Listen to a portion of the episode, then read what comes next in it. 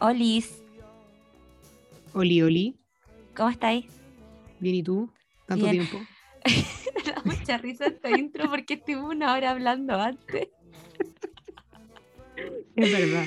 Debemos confesar que llevamos una hora hablando de cualquier weá, nada que ver a lo que vamos a hacer ahora. Pero Oye, me acabo de para- acordar de algo, buena, que me mandaste como 100 TikToks, ah, puta, sí, lo siento. ya, y hice día me bajé del auto y lo estaba viendo y me iba a subir al ascensor y claramente no cabe cargar y nunca los terminé de ver, así que cuando me voy a acostar, Bueno, te porque mandé son- material golden. bueno, son las 10 Onda. cuarto de la tarde, o sea, de la noche, así que cuando me voy a acostar voy a aprovechar de ver los TikToks. Me parece fantástico. Hoy Ya, día bacán. tuve un día muy poco productivo, por eso estuve mucho rato en TikTok. Pero... Bueno, quedé No en el de. Call Me By Your Name, eh, cuando iban a crema. Ah, ya, perfecto. Bueno, es mi sueño ir a crema. Sí, de hecho te puse tu sueño. Admi- Admite que también es tu sueño, soy chanta, Juan. Sí, pero me- mi sueño más grande en la vida, ah, mentira, no, pero mi mi- así como vacación idílica es hacerme un cool de Gwen Stefani en el lago Como. Oh, y ojalá tener un, no. un manjar como ese. Me uno a esas vacaciones, francamente. Siento que cool es como un video aspiracional, básicamente. Es que ¿sabéis por qué me pasa ser. eso? Porque ya me gusta Call Me By Your Name y todo, pero la vibe de vacación tipo, vacación, vacación tipo Call Me By Your Name eh, es como fome. Es que es una vacación piola. Es como una vacación tranqui. En cambio, eh, en cool hay sexo, pasión y sudor, así como dice el reggaetón. Es que esa es una vacación farandulera, ¿cachai? Sí, aparte es como fancy, eh, una mujer es como empoderada, decidida. Es una vacación lujosa. Como una, una llaman. vacación con la cocina con baldosas cuadrados negro y blanco. Claro. Ese Es- tipo de así vacación. lo puedo definir. Bueno, volviendo al tema principal al que nos convoca el día de hoy, tenemos un especial Coming of Age que en verdad queríamos hacer hace rato. Y no sé por qué no lo habíamos hecho sin de pura estupidez que somos, creo yo. Porque se nos ocurrían cosas a la mitad del camino que hacían olvidar las cosas que ya habíamos decidido. Como Así siempre, es, básicamente. como siempre, como toda la vida. Porque, porque así es una. porque así una nomás. ¿Qué iba a decir yo? Bueno, em, tenemos un concepto para lo que es Coming of Age y podemos señalar así como muy a grandes rasgos para tampoco contar tanto, que em, podría ser como el crecimiento personal que tiene el personaje principal de una obra, película, etcétera, porque a lo mejor el concepto para quienes no cachan mucho inglés no, no es tan fácil de entender. Sí, es verdad. Y yo como personalmente lo asocio un poco al camino del héroe que hay en el tarot, por ejemplo, que en verdad está en todas las películas, en todos los libros, que el personaje principal inicia un viaje muy terrenal hasta, hasta como convertirse o desarrollarse espiritualmente.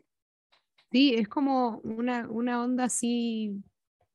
Claro, es como un tipo de viaje, donde el viaje te va descubriendo a ti mismo y, y la particularidad que tiene que este viaje lo haces como en tu adolescencia, cuando estés como viendo como cuál es tu personalidad o no sé, tu opción sexual o lo que queráis, o tu orientación sexual en el fondo.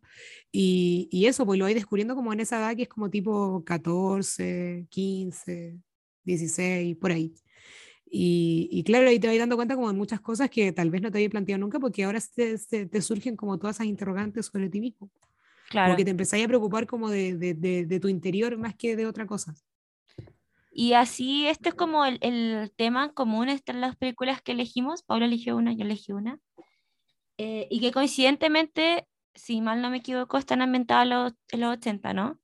Sí, más o menos, como que una de ellas es como 80 inicios y la otra es como fines de los 80, tirada como para los Sí, 90, La tuya es como Sí. tira para los 90, por la Sí, música. por la música. Pero la, la es como de esa es muy época. 80. No, la tuya es full 80s, onda, inicio de la década de los 80. Pero Sí, claro, es 80. como esa época y, y es como, claro, una adolescencia como sin tanta influencia tecnológica, lo cual hace que tu viaje personal sea como mucho más, como, no sé, como que lo vivís como más en vivo y en directo, básicamente, encuentro. Así es, es verdad eso. Y tienen otros problemas, así como Claro, que hoy en día no existirían tanto, ¿cachai? es que como que siento que son problemas como dentro de su complejidad, son más simples que los problemas de ahora, encuentro. No, igual hay cosas como, bueno, no, sin ánimo de spoiler al tiro lo que vamos a decir, pero no sé, cosas tan simples como me voy a ir a otra ciudad y es Claro. como, no, se te acaba la vida y es como, ahora, Juan, ándate, tengo WhatsApp, ¿cachai? Claro, tengo Instagram. son problemas que ahora parecerían weás, pero que en ese minuto eran como weones. Bueno, era la vida, ¿cachai? Sí. Bueno, sin más preámbulo, empecemos el tiro y vamos a empezar con la peli que elegiste tú, Paula. Ya, pues. Cuéntanos sobre ella. Bueno, yo elegí una película que se llama The Perks of Being a Wallflower, que es del año 2012, que está dirigida por Steven Chbosky o Bobsky o no sé cómo se llama, pero él, que también coincidentemente es el mismo caballero que escribió el libro, porque esta película está basada en un libro del mismo nombre. No sabía que era Que el mismo director. Acabo de enterar. Pues yo me acabo de enterar también, o sea, como que sabía quién había escrito el libro, pero no tenía idea del director, pero me acabo de enterar de esa información. Bueno, como decía, esta película y este libro en español se titulan Las ventajas de ser invisible. Y bueno, en la película tenemos la actuación de Logan Lerman, Emma Watson, Ezra Miller, Mae Whitman, Paul Rudd, Erin Wilhelmi, Kate Walsh, Dylan McDermott, la Nina Dobrev, Johnny Simmons y la John Cusack. Tiene buen elenco. Sí, tiene buenos nombres, encuentro. Sí, muy buen elenco. Bueno, esta película está, como habíamos comentado, ambientada como fines de los 80, inicios de los 90, y la trama, en resumen, resumido, da- data de lo siguiente. Charlie es un joven tímido imaginado que escribe una serie de cartas a una persona desconocida, en la que aborda asuntos como la amistad, sus conflictos familiares, primeras citas, eh, sus conflictos internos también, el sexo, las drogas, todo lo que le pasa a uno en la adolescencia, básicamente. Y en, este, en la película el protagonista, o sea, Charlie, va a tener que afrontar distintas dificultades a lo largo del desarrollo de la película, que más o menos como en, cuando él entra como a primero medio, ponte. Claro. Y ahí él está tratando de buscar un grupo de, de- de gente que se convierta como en su, en su como familia, que son, van a ser sus amigos en el fondo, y que lo vayan a ayudar como a encajar, porque él no, no era como un, un cabro muy popular, ni que encajara mucho como con el resto de los cabros de su edad. Así que eso, en un resumen resumido. Te lo resumo así nomás. Así es. Oye, yo tengo como. Mira, a mí me gusta mucho esta película cuando la vi. La vi cuando saliendo del colegio. Así, yo salí el 2012. Sí, pues en el 2012. Yo salí ese año del colegio y me acuerdo que la vi con mi mamá en verano. Porque a mí se me ocurrió la fantástica idea de trabajar en una minera todo ese verano, antes de entrar a la U. Y Regio. en una de esas bajadas la vi con mi mamá, así como en, no sé, Pelispedia, ¿no? así como muy de esa vibe. Porque Muy bueno, la película era como muy contenido para Tumblr. Y yo creo que tenía Tumblr en ese tiempo. Y veía como muchos posts de la película y no la había visto. Se la vi y me gustó mucho, mucho por la música y mm, bueno, por Paul Rudd. Bueno, a quien no le gustaba el rap. ¿A quién quiere engañar?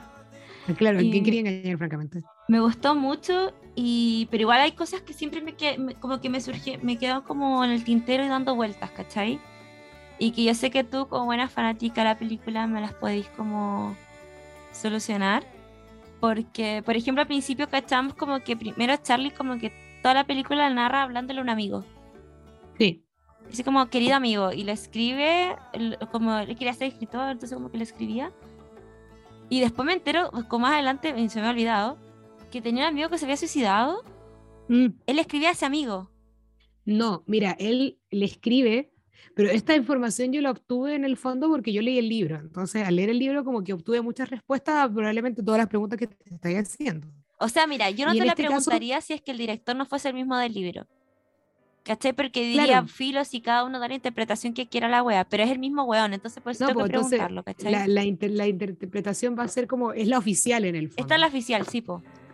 Eh, el, eh, Charlie en, en- en la película le escribe cartas a un One X, que él como que de repente estaba en el colegio y escuchó a unos cabros hablar de alguien, y que ese alguien era como una persona buena, que ese alguien como que, no sé, como lo dice literal en el libro, como que podría haber apro- aprovechado tal niña y no lo hizo, como que él lo considera una persona buena y que es como alguien que podría entenderlo en el fondo.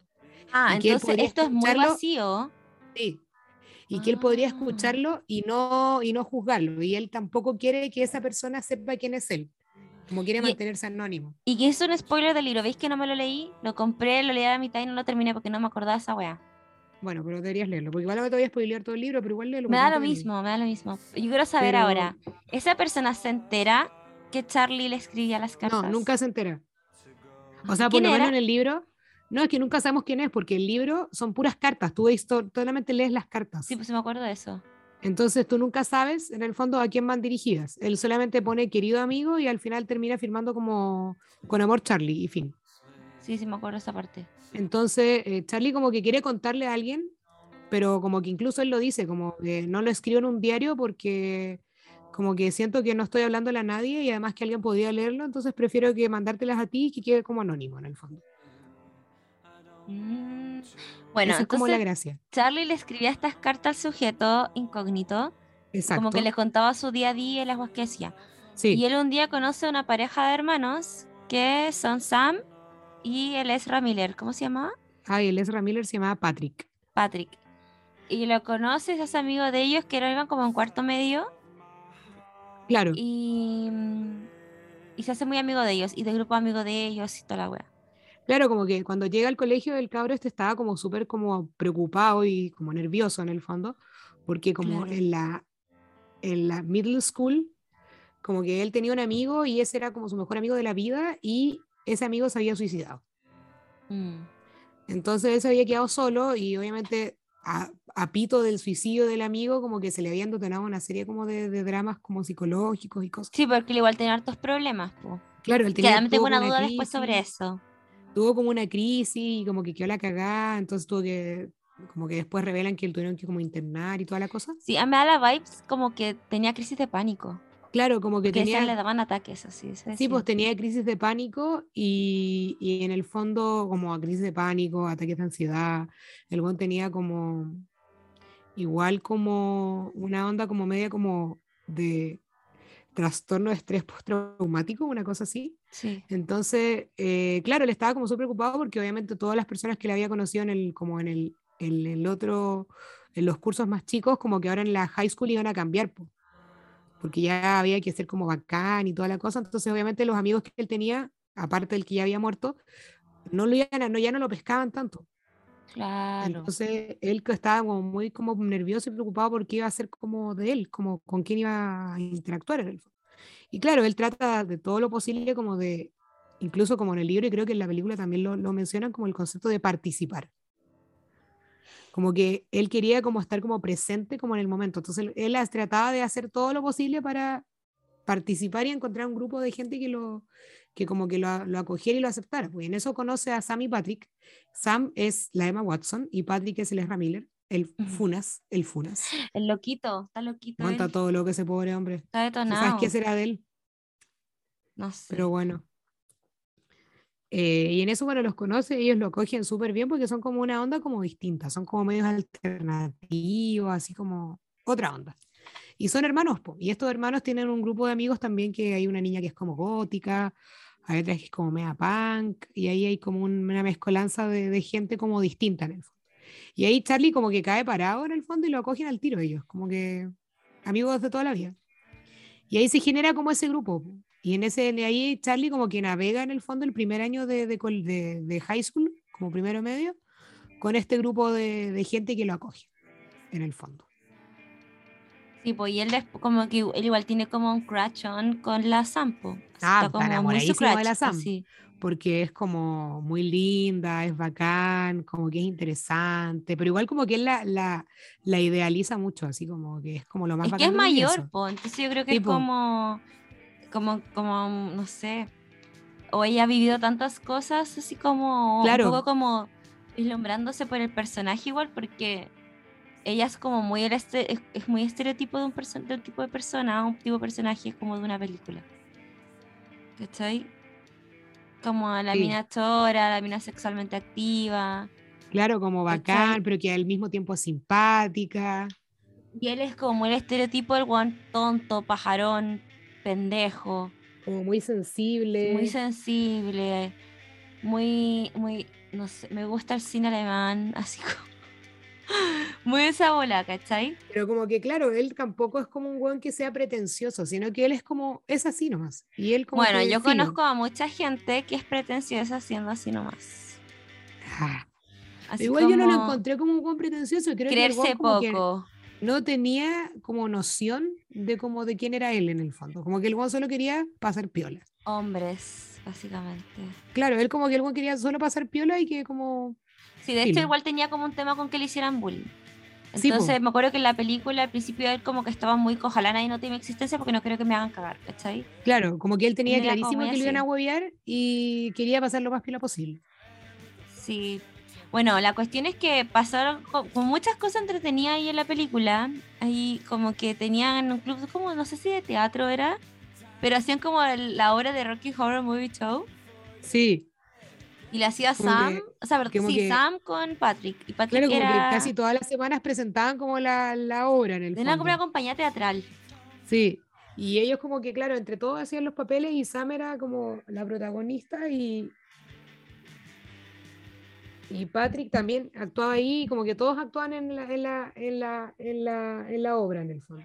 Igual Igual había ahí- como una cuestión súper como wow, porque Patrick salía escondida con el Brad, se llamaba, ¿no? Tipo, bueno, dentro de toda esta historia, eh, Charlie descubre como a, lo- a la medida que va conociendo a Patrick, que Patrick es gay. Entonces, pero para Charlie no es una weá como, ah, como que no es para, para él, no es como una weá muy nada, como que filo, es un dato. Entonces, bueno, en una, en una carrete, en el fondo, a todo esto, hay un típico cabro como el deportista popular y no sé qué, muy estereotipo gringo. Y en un carrete, Charlie como que tiene un- estos cabros tienen un amigo más grande que es como medio volado, que se llama Bob. Y Bob como que hace un carrete en su casa, así como el típico weón que ha salido cuarto medio pero que todavía no lo supera y que se junta con cabros más chicos. Y los invita a su casa como un carrete y ellos van y ahí Charlie se droga con unos queques de marihuana por primera vez. Y obviamente el está como en la caca, así muy drogado. Y eh, ahí, bueno, empieza como a hablar weás y Sam como que lo ayuda, le hace como un milkshake y no sé qué. Y en una, Charlie va al baño y como que se da cuenta que entra una pieza y ve a Patrick con el cabro popular, po, como agarrando así. Y el queda como-. Queda como, "Mm", y bueno, y cierra la puerta y como que ahí quedó. Y el otro como que se paquea, se asusta mucho el deportista. Y Patrick le dice como, no, tranqui, si es mi amigo. Y el sale a hablar con, con Charlie le dice como, oye, pucha, eh, Brad no quiere que nadie sepa, así que podéis como guardar el secreto. Y el, el Charlie dice como, sí, obvio, como que en verdad no hay problema en el fondo. Y, y ahí como que Patrick le agradece y como que queda ahí, po. Y ahí, claro, ahí descubrimos nosotros como la, la, la trama como secundaria de que en el fondo Patrick tiene una relación como secreta con el buen deportista, que es como un gay eh, enclosetado, como muy reprimido porque su papá como que es como el típico gringo, como, ay, los homosexuales y no sé qué.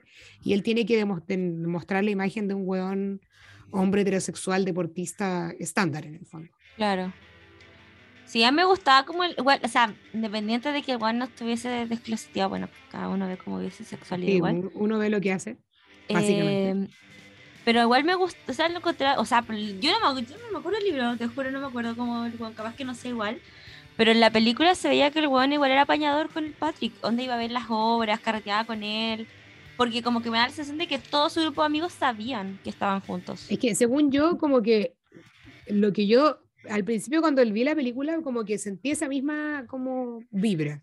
Pero después leyendo el libro me di cuenta que no, pues que el Juan era como, iba como en secreto a esos carretes, eh, el Juan pasaba muy piola cuando iba a la obra, como que no le hablaba al Patrick en el colegio, como que era todo como muy eh, bajo las sábanas. Ah, como porque por ejemplo, sí, pues en el colegio no le hablaba nada no, de hecho, nada, ahí que como lo- uno ignoraba ahí, brígido. en un momento, pero por ejemplo, cuando mostraron las imágenes de la obra, como que me da la sensación que Brad era como una persona más del grupo de amigos, solamente que era como muy eh, por detrás para que nadie Claro. más supiera, ¿cachai? Claro, como que él iba como, pero como, ay, voy al carrete de tanto porque conozco no sé quién, pero como que Que más allá me de eso. bien, ¿cachai? Una cosa así. Claro, pero no era como que él dijera como, hoy no, tengo una relación secreta con, no, como que nunca lo dice a nadie. O sea, en un momento, de hecho, falta la- una persona para que haga de Rocky. O sea, la película de. Rocky Horror. Y le ofrecen a Brad así como, oye, puedes ser tú. Y Brad dice así como, no. Y yo digo, ya, si le ofrecen igual porque es como de grupo, ¿cachai? Es como confianza. claro, como, como, que que, se él podría, claro, podría, como frecuenta ese grupo, pero no es como 100% amigo. Es como ese amigo que uno invita porque te cae bien y como que va igual y piola. Ah, Y claro, en el libro todo esto pasa como en secreto y Patrick igual está como conflictuado con la situación porque él como que quiere que vivir como su relación como abiertamente en el fondo, pero obviamente Brad ni ahí porque toda su reputación y todo como su, su imagen de deportista y Juan bacán y con la polola bonita y todo eso, como que se va a las pailas. Mm, Entonces, ahí hay como un drama con eso, incluso eh, el encontrón que tú comentas se da porque, y este puede que sea un mini spoiler, pero eh, el papá de Brad como que los pilla un día, a Patrick y a Brad como Atracando. como dicen, atracando. Y bueno, y ahí el papá como que se detona y le saca la mierda a Brad, así, pero como que casi lo mata. Sí, bueno, en, la peli estaba todo machucado. Sí, pues, y el buen después llega al colegio y está como hecho pico, así, mal. Y, y, claro, pues era, eh, después en el colegio se hace el weón y ahí es cuando pelea con Patrick, porque el weón lo empieza a tratar mal y le grita como maricón en el, casino. Y ahí es cuando queda la cagada, se agarran a combo y ahí interviene eh, Charlie. Charlie que todo esto estaba como alejado del grupo porque se había mandado una embarrapa. Bueno, se mandó senda cagada. Sí, es verdad, se mandó senda cagada. Bueno, dentro de toda esta, dentro de toda esta historia, eh, Charlie está como metido en el grupo y un día una de las niñas que se llamaba, ¿cómo se llamaba? Mary Elizabeth. Eso, Mary Elizabeth como que empieza a gustarle Charlie. Entonces ella le invita como al baile, como donde las niñas invitan a los niños.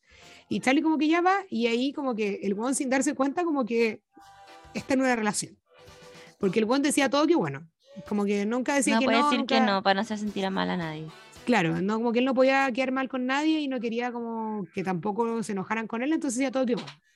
Y con decir todo que bueno se encuentra metido en una relación con Mary Lisa, siendo que él en verdad no estaba como en esa onda con ella, porque tampoco estaba seguro si le gustaba, porque en el fondo él estaba enamorado de Sam. Pero bueno, el one le sigue la corriente y en un carrete, eh, como en una junta, están jugando como a la guay de la verdad mentira, no, como verdad o reto en el fondo. ¿Mm? Y eh, Charlie le toca y dice reto. Entonces Patrick se le ocurre que pedirle el reto es que bese a la niña más linda del, del, de la junta. Todo, de, todo uno asumiría, y no erróneamente, que tendría que haberle dado un beso a la María Elizabeth. Claro, pues a su polola, pues. Obvio, pues si es como su momento de ser el galán, pero el guano se para y no le, le, ocurre mejor idea que sincerarse en el carrete y va y le da un beso a la Sam. Y ahí queda la cagada, la caga el Juan se tiene que ir, el Patrick le dice, no, Juan, mejor ándate, te voy a dejar porque, Juan, la cagaste. Y le dice como, mira, ¿sabes qué? Desaparece un rato hasta que las cosas como que se calmen. Entonces, ese rato es como un mes que se tiene que desaparecer. O que se desaparece en el fondo. Y en ese mes el bueno empieza como a, colapsar porque se quedó solo, nadie lo habla, están todos enojados con él. El bueno empieza como a, a sobrepensar las cosas porque el guan tiene ansiedad, entonces como que tiene todos esos pensamientos intrusivos de que todo es terrible. Y bueno, no lo sabrá uno en todo caso. entonces ahí el guan como que empieza como a, a entrar como una mini crisis, como que el guan empieza como a sentirse como mal. Incluso en las cartas le dice como al, al, al sujeto desconocido como que le pone como que se están empezando a poner mal las cosas de nuevo. Eso en referencia a cuando se había matado el amigo. Entonces, bueno, en, este contexto se da la pelea de Patrick con los hueones deportistas en el casino y ahí Charlie va, se mete y como que le saca la concha a su madre a todos, así, bueno, brígidas, queda la caga. Y todos los hueones paran y no sé qué, y ahí termina la pelea y el hueón se va castigado con el Brad eh, como a la inspectoría. Y ahí la inspectoría el Brad... En el libro. Sí, po. Ah, no, pero en la película. Igual en la película, igual, pues. Y el inspectoría como que el cual le dice como, el Brad le dice como, oye, gracias, como que menos mal que los hiciste parar y no sé qué. Y el buen le dice como, sí, de nada, como que filo. Y ahí queda, pues. Y bueno, Brad como que ahí ya termina toda la wea con Patrick, como que no se vuelven a hablar. Y ahí Patrick eh, está como vulnerable. Y en el libro es peor la vulnerabilidad porque el buen se pone como medio, como brígida, así como que sale todas las noches, se mete con nombres distintos todos los días, y el buen como que entre todo esto, Charlie se acerca a él como para ayudarlo y, y Brad como que lo lleva a cuando va a juntarse en, parques con hombres. Y Charlie está ahí como sentado, así como, como el one dice todo que bueno, como que el one está sentado esperando que el otro one se meta con gente como en un parque y de ahí vuelve, ¿cachai? Y toman copete y no sé qué, y como que Brad se pone, o sea, Patrick se pone como súper autodestructivo, pero Charlie no le dice nada, sino que solo como que lo acompaña.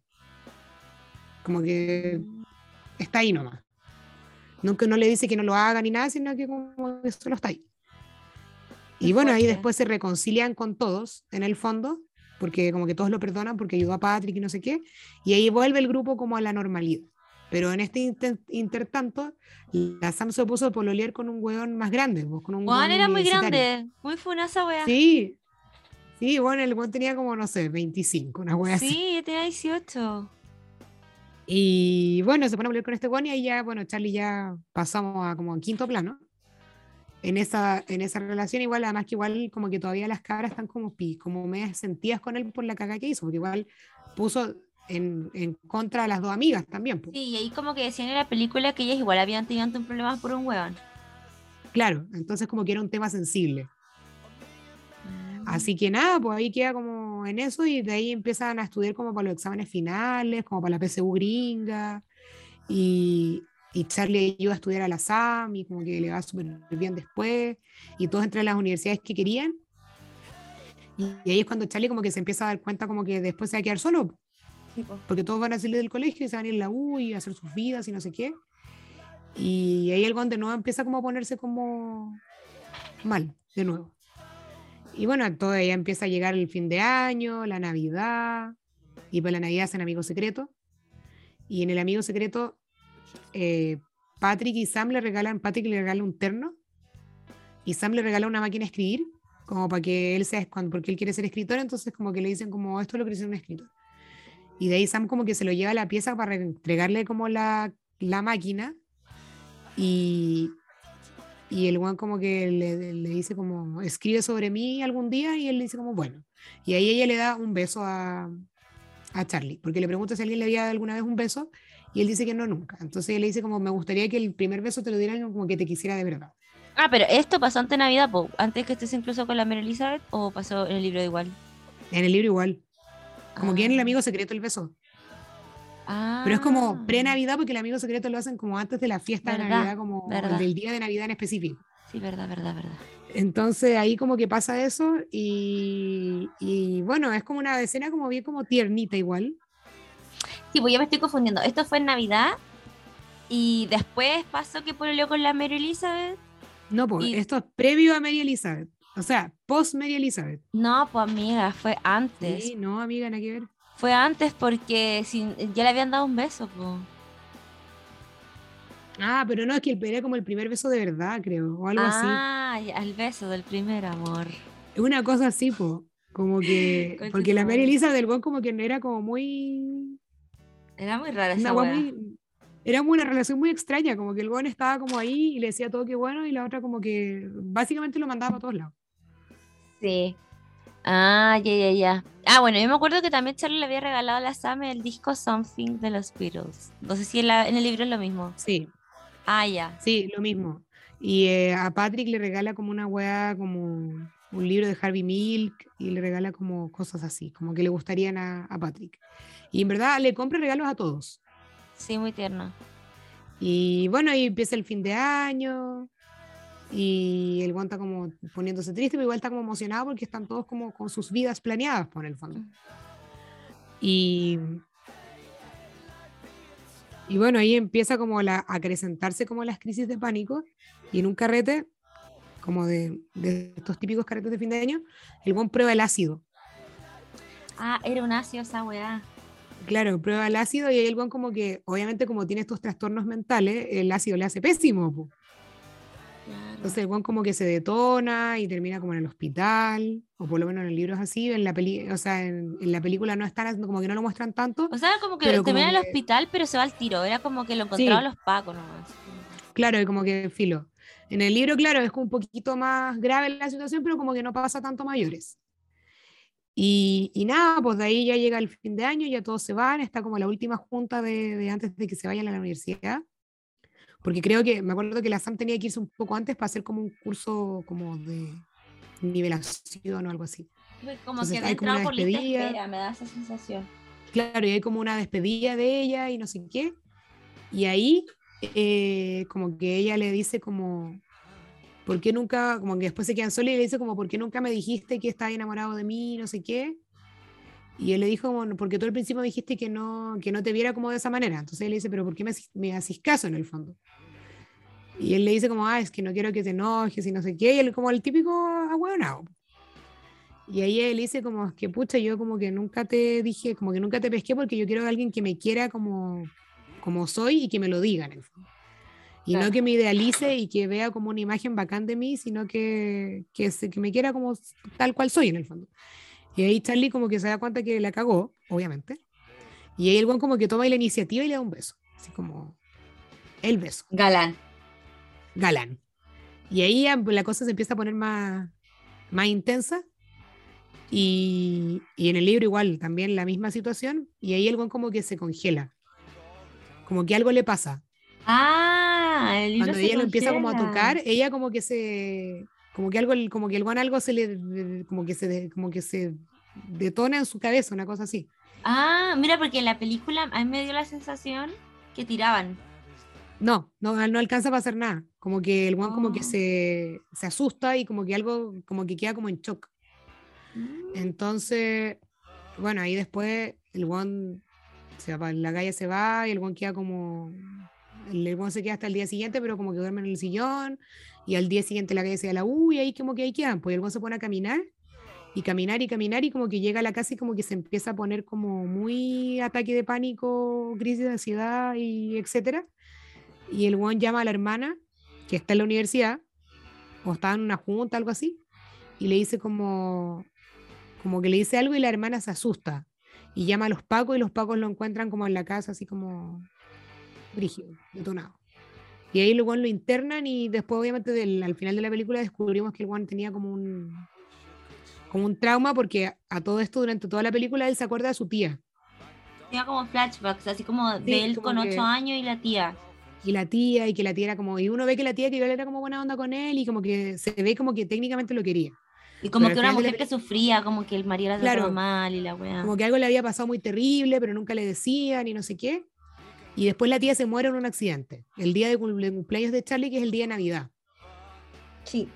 Entonces, por eso como que cerca como del año nuevo, del, de la Navidad, como de fin de año, el guan se empieza como a poner como... A descomponer así. empieza como a descompensar. Eso. Entonces ahora se le junta todo, ¿cachai? Más la situación que vive con, con Sam y ahí el guan como que ya se va a la mierda. Y obviamente la hermana cree que el guan se va a matar, por eso nos llama a los pacos. Y eh, ahí lo encuentran en la casa y lo internan y ahí, claro, cuando está internado en, la, en terapia, como que él se, se dan cuenta todos de que la tía lo había abusado. Concheto, esa, esa era mi duda, weona. Esa es, esa es la respuesta. la tía lo había abusado cuando chico. Mi mamá me dijo, pues, o sea, me acuerdo que cuando mi mamá dijo, ah, la tía le hizo algo. Mi mamá también, porque nuestras mamás se dan cuenta de esas cosas tan. Y, claro, y yo así como, no, nunca se dice. Y me dijo, ay, Gaby, sí es obvio. Y yo sí, pero yo nunca me di cuenta. Y yo le dije, ay, mamá, y me dijo, ay, pero Paula sí es obvio. Y yo como, ay, pero Jimena, no hay que ver. Bueno, sí lo era. Yo pensé, Así que la Rita y la Jimena tenían razón. Juan, como siempre. Es Yo incluso llegué a pensar que él estaba en el auto cuando la tía tuvo el accidente. No, el tema es que la tía salió con, como que el accidente ocurre porque la tía sale el día de Navidad a comprarle un regalo extra a Charlie. Como el Juan estaba de cumpleaños el día de Navidad, como que solo, siempre le llegaba un puro regalo porque Chivo. hay que ser ahorrativo en la vida. Entonces la tía como que iba y le compraba otro. Y en esa que fue a comprar el regalo, como que la calle choca y se muere. Ay, por eso él sentía culpa. Y él, claro, él se sentía culpable porque él sentía que por culpa de él la tía había salido a comprar el regalo y se había muerto. Bueno, pero, Él, había él, había bloqueado todo el tema del abuso. Pues como que Bien muerta que está, en todo caso. En todo caso. Pero él como que borró de su cabeza y como de sus recuerdos el tema del abuso. Como que el agua solo, solo sobresale o como que se, se sale a la superficie un poco cuando está con Sam. Y ahí como, cuando ella lo toca, él empieza como a recordar lo que le hacía la tía. Ay, qué asco, weón, vieja cerdo. Y, y, ahí, bueno, la terapia obviamente ya es la cuestión como que sale como ya bien en el fondo y el gallo como que se da cuenta de lo que le hizo la tía. Qué horrible. Igual brígido, lo encontré horrible. Al pico la weá. Claro, porque al final tú pensás como. O sea, ahora, ahora entiendo mucho, porque yo decía, puta, el amigo que se suicidó. ¿Cómo llegó un amigo así? O sea, no digo como que todos, pero todos como que siento todos buscamos amigos parecidos a uno. Claro. ¿Cachai? Entonces yo decía, a lo mejor coincidieron en algún momento como en el hospital psiquiátrico, pero ¿por qué? Yo decía, pero ¿por qué Charlie está ahí? ¿Cachai? ¿Qué le pasó? O qué problema tiene, o a lo mejor solamente es depresivo, ¿cachai? No hay mayor explicación, pero no entendía tampoco, ¿cachai? Porque era como, ay, de nuevo te dieron los episodios, y es como claramente esa weá es porque algo le pasó. Claro, era como una weá habitual en él, y que la familia como que sabía, pero no tenían como la, la noción como de la raíz del problema, ¿cachai? Porque Charlie como que había bloqueado esa información de su cabeza en el fondo, no tenía, no Claro, tenía ningún po. recuerdo de ello. Solo tenían esos como, como ataques y como sentimiento como de culpabilidad extrema porque la tía se había muerto, pero tampoco era una agua tan como que fuera razón para que él, él se pusiera como tan, tan, tan mal, ¿cachai? Sí, po. Oh, Entonces, chascona, weón. No, weón, es que en la película como que lo insinúan y como que tú sí, ¿cachai? ¿cachai? Ya, como yo no me di mamás, po. cuenta. Nuestras nuestras mamás se dieron cuenta. como nuestras mamás que se dieron cuenta, po. pero en el libro es más es más como más clara la situación. Tampoco creo lo que dicen ahora- así como tal. Ahora pero... que lo decía así como la segunda vez que la vi ahora, eh, sí, igual puede que sí, como que se, se nota más. A lo mejor la primera me di cuenta porque era muy chica. Pero es que como que igual era como muy piola igual encuentro, como que si cacháis al tiro cacháis, si no como que pasaba como Ah, es que me acuerdo que le decía, va a ser nuestro secreto. Sí, esa igual hace muy lo, asqueroso. pero era como que igual tú podías entender cómo ah, va a ser nuestro secreto, no sé, que te dio un dulce, ¿cachai? Como que igual podías asociarlo para ese lado. Mm. Como que igual depende mucho como que, yo creo que igual como que la, la madurez que uno tenga como que te hace darte cuenta o no de la web. Por algo nosotras no nos dimos cuenta y teníamos como 18 años Sí, y nuestras mamás sí se dieron cuenta. es verdad. Es verdad. Es como me gusta eso que la película tenga dos lecturas de acuerdo a la edad que tú le vais, porque ahora yo reviéndola a esta edad, como que tomáis en cuenta otras weas que antes no había tomado en cuenta. Bueno, eso pasa como en, no sé, en todas las cosas, creo yo. Como, por ejemplo, cuando vi Friends la primera vez, como la vi ahora. O How I Met Your Mother cuando la vi como a los 18. Versus que la vi de nuevo hace poco. Como que todo cambia. Y te das cuenta de hartas weas como malas que habían o que se normalizaban y ahora no, pues, ¿cachai? Y claro que tú en ese minuto las veías como algo muy, muy nada o como muy, ah, chistoso, pero no es nada chistoso. No, pues bueno. Oye, igual me gustaría como comentar una cosa.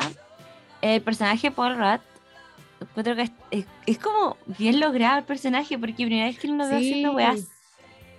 El personaje de Paul Rudd, que no lo comentamos en la resumen resumido, es que igual la película tiene como hartos como mini historias dentro de la historia principal. Ujú.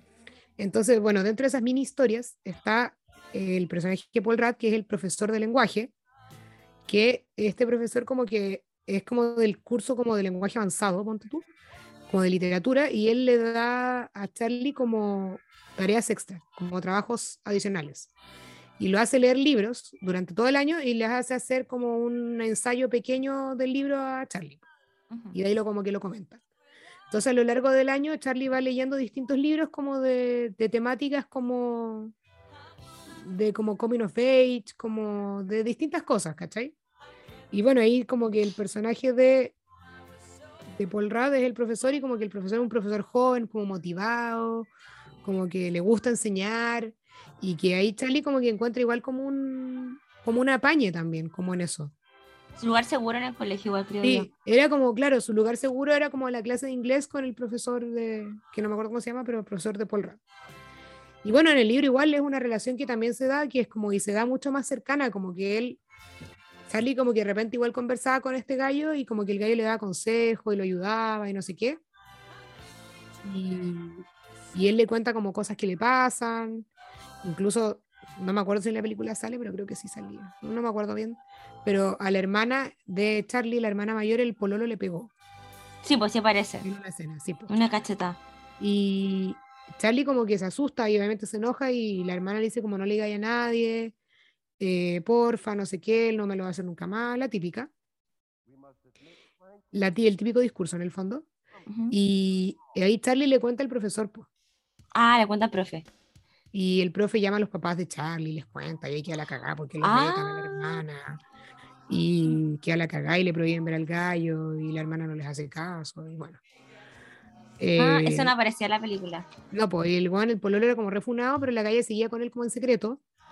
Y después la calle como que se aburrió del weón y conoció a otro como más, como mejor en el fondo. Bueno, era un típico ñoñoíno, era como, o sea, no sé si igual que en el libro, pero en la película era como un huevo pero largo, vegetariano y la no, weá.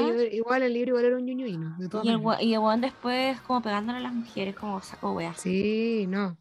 Pero no, en verdad, y Charlie como que igual se preocupa por su hermana, y igual lo- el otro personaje que también es importante como dentro de la vida, pero que tampoco aparece tanto, es el hermano de Charlie. Ah, claro, aparece como cuando estaba en el psiquiátrico, me acuerdo. Sí, como que el hermano del Charlie como que igual tenía, en el libro se nota más, pero como que quería mucho al hermano y como que lo admiraba caleta, porque el hermano era como el buen bacán, deportista, etcétera. Y ahí como que igual uno nota un poco como la personalidad de Charlie, que es un buen como que quiere mucho como a la gente, como a sus cercanos. Claro. Pero el problema es que el buen como que se entrega como demasiado y no se preocupa como de lo que quiere él. Que es un poco lo que le pasa con Sam, en el fondo. Yo me acuerdo ahí que cuando, ahora que decís como que en el libro eh, los- el, el profesor le contaba a los papás de Charlie lo de la hermana, yo me acuerdo que Charlie le preguntaba así como por qué alguien estaba con otra persona, siento que otra persona como que no, la, no estaba ni ahí. Claro, Y ahí le decía que la frase icónica que nosotros aceptamos el amor que creemos merecer. sí, en el libro es la misma frase, pero igual encuentro que esa frase es como muy clave en toda la película. Sí, todo el rato, no sé, por el tema de la hermana con el pololo. Después Patrick con el huevón. con el Brad, la Sam con el pololo que tuvo, que el bueno no estaba ni ahí con las weas que ya le importaban. Claro, O el mismo Sam que estaba como súper empotado con la Sam y la Sam en verdad como que no le daba bola, así como hasta el no, final. pues lo Charlie estaba como muy, bueno, la amo, pero en secreto, como que no decía nada, como que era el típico como Juan, como que está muy enamorado, pero no dice nada y solo es como el buen, el buen amigo nomás. Me conformo como con respirar tu aire. Claro, como que, claro, como que me conformo con estar al lado tuyo y respirar tu aire y con eso me basta y me sobra, pero no voy a hacer nada más, ¿cachai? Sí, tenéis mucha razón, eso se es como súper recurrente en toda la película y en el libro igual. Claro, y Como como la- que lo mismo esa, con Charlie y la Mary Elizabeth, pasa lo mismo. Como que la- esa frase como que refleja como todas las relaciones del libro y de la película. Mm, interesante, ¿Mm? muy interesante. Qué fuerte. A mí me gustó harto, o sea, igual me gustó así como la música, porque siento que hay muchas escenas icónicas con buena música. Sí, la música es un elemento muy importante en la película, como que, como que hay canciones que son como muy eh, buenas para la cada escena. Igual incluso en el libro, eh, la música también es súper importante porque el Charlie se lleva haciendo como, escuchando música y haciendo como mixtapes. Yo haciendo playlists. Spotify. Claro. Y de hecho, esto todo parte porque el pololo funado de la hermana le hacía mixtapes, porque el bueno era como muy, ay, te amo, te voy a hacer un- una playlist, una wea así. Me encima el bueno grababa su voz en la película como, guachita rica, ojalá como está el amor escuchando esta canción. No sé, Claro, una wea así. ordinaria, weón. Y claro, y la hermana como que en algún minuto se choreaba y como que ya tenía tantas que se las regalaba a Charlie. Y ahí gusta Charlie empieza, eh, Charlie empieza como a descubrir como la música. po. Porque al principio él como que no tenía tanta, como tanta cultura musical. Pero Era pendejo, no empieza- tenía como, como conocimiento de la vida, en verdad. Claro, como que ahí el one empieza como a descubrir qué tipo de música le gusta y como que se empieza como a motivar con eso y, y claro, como que el one empieza a hacer playlists, o sea, mixtapes y como también les regala a los amigos, po. Igual hay una weá como, mira, cuando estaba la escena icónica esa, cuando iban en, el, en la camioneta y sonaban Sí. De David Bowie, hay una cuestión que a mí se me había olvidado que ocurría, que mis voces me comentaban, que era así como, no sé nombre la canción, no sé cómo se llama la canción, ¿cachai? Él, él la había escuchado, pero no sabía quién la cantaba, no sabía cómo se llamaba. Y como que te, ves, sí, tenía que estar pendiente de la radio cada vez que sonaba para grabar el trozo de Sí, po. canción, ¿cachai? Como con el cassette. Y así, concha tu madre, esa weá. ¿No? Y ahora ponís Shazam y se acabó. Listo, se acabó la weá. Entonces, como lo que hablábamos delante, antes creo que empecé a grabar, o lo, gra- o lo hablamos cuando estábamos hablando, no recuerdo, que hay cosas que eran muy simples para nosotros ahora, que para ellos era muy complicado. Y eso que nosotros nacimos, igual vivimos nuestra infancia y como preadolescencia en una época que tampoco había tanta Sí, po. como tanto, tanto avance tecnológico. Sí, Entonces, me acuerdo que mi prima grababa las canciones en la radio. claro, teníamos un poco de mix como de esto y de la evolución tecnológica y como que logramos hacer como una mix las dos.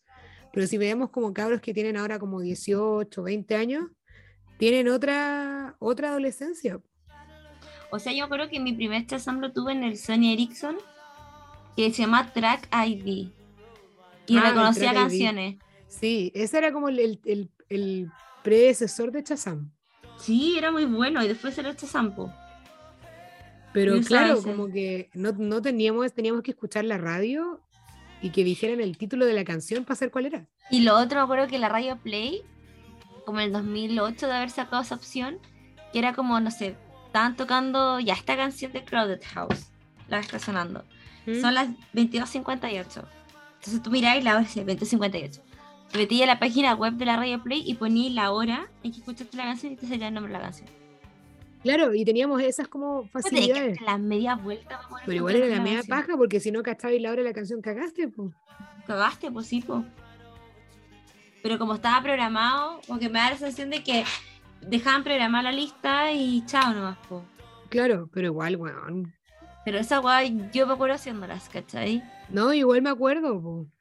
O no sé, la otra guay típica que hacía era como poner la oreja a la letra de la canción y googlear el trozo. Sí, igual hacía eso. Juan, Así me acuerdo como, siempre esa weá sé. de típico meme Yahoo Respuestas. ¿Cómo es esa canción que dice la, la, la, la? Huevona, palo yo. Y después como ponía el pedazo de canción y me salían alguna opción y escuchaba todo hasta que encontraba la canción. Claro, po. Y de ahí la bajamos del Qué horrible, weón, qué horrible la sensación. Imagínate los 80, ese, weón, Charlie estuvo toda la película buscando Heroes de Bowie y al en el último momento dice, ya sé cómo se llama el nombre de la canción. Eh, weón, imagínate, estuvo como un año completo buscando la canción. weón. no la encontraba. Oh, no, me mato. Qué mal. Y la otra escena bacana es cuando bailan como en Aileen, el Patrick con la Sam. Oh, la que ahora es como trend en. TikTok. Sí, Sí. Y está bacán porque el baile es re chistoso. es re bueno. Bueno, encuentro que el Ezra Miller es muy buen actor, pero puta que le ataque este loco, weón. Es muy buen actor cuando hacía de Credence en Animales Fantásticos, ¿era no? Sí. Bueno, no sé si. We Need to Talk About Kevin, o creo que así se llama. Sí, pero no la he visto. El weón hace como de weón loco así, como un adolescente con problemas. Y bueno, igual es muy buena. El buen actúa súper bien. A lo mejor no estaba actuando, estaba loco de verdad. Puta, puede ser. Igual vi memes al respecto. Con su detonada, su última detonada. Weón, es que ti- tiene problemas, weón. No, sí, de verdad. Yo no, no yo creo que a lo mejor, no, está, no sé. No creo que esté como eh, so- o sea sobrio cuando se manda a cagar. Mm. O sea, no quiero atribuirle todo así como a las drogas o al alcohol, pero O son sea, arrancadas de que- moto igual cuáticas, ¿cachai? Sí, po, y son como muy intensas también, encuentro. Sí, muy intensa.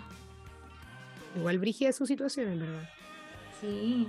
Oye, amiga, ¿cuál canción es tu favorita de esta peli? Puta de mí, de esta peli me gustó mucho, eh, bueno, como Aileen, gran canción y gran escena. Y también me gusta mucho, bueno, siempre me ha gustado mucho Heroes de David Bowie. Y encuentro que con esa escena la canción va pero ideal. Sí, es muy bacán. Pega muy bien. ¿Y tú? Puta, es que igual yo soy como más under para la weá. Me gusta mucho Teenage Riot de Sonic Youth. Que ni se siente casi, pero como que la escuché como muy bajo. Pero sí, tenéis razón. Sí, Como y esta va bien. canción que está sonando ahora, en- bueno, me encanta Galaxy 500. Es como muy No, es que tiene- canciones como populares, que son las que se escuchan como más fuerte. Pero las otras que son como de música muy de fondo, como muy piola, son canciones también muy buenas. De hecho, esta canción aparece cuando le están haciendo la malteada. Sí, po, Pero así como muy muy o sea, nada. mira, yo me acuerdo que la había escuchado la primera vez que la vi. Y ahora dije, oye, no, no agregué la canción de Galaxy 500, no la escuché, dije yo así, como que chucha. Mm, Y tuve que buscar en qué parte estaba y de ahí me metí de nuevo a Netflix y la busqué y quedó claro, pues acá está la wea. Pero no, no la- ahora no la percibí, ¿cachai? Pero es que como que si no grupo. poniendo atención a la música, como que no, no la escucháis tanto, pero si te ponís como muy a escucharla, podéis pillar canciones muy buenas. Igual, por ejemplo, la, la escena como buena es cuando sale mm, la de Cocktail Twins, esa Pearly Dewdrops. Ah, Drops. sí, te iba a comentar lo mismo. Esa es como muy final de Breakfast Club. Sí, Como la parte cuando estaban como en la cancha del colegio y toda la wea. sí. Y que hay sonaba. canciones como ¿Cómo era la canción de esa de Breakfast Club?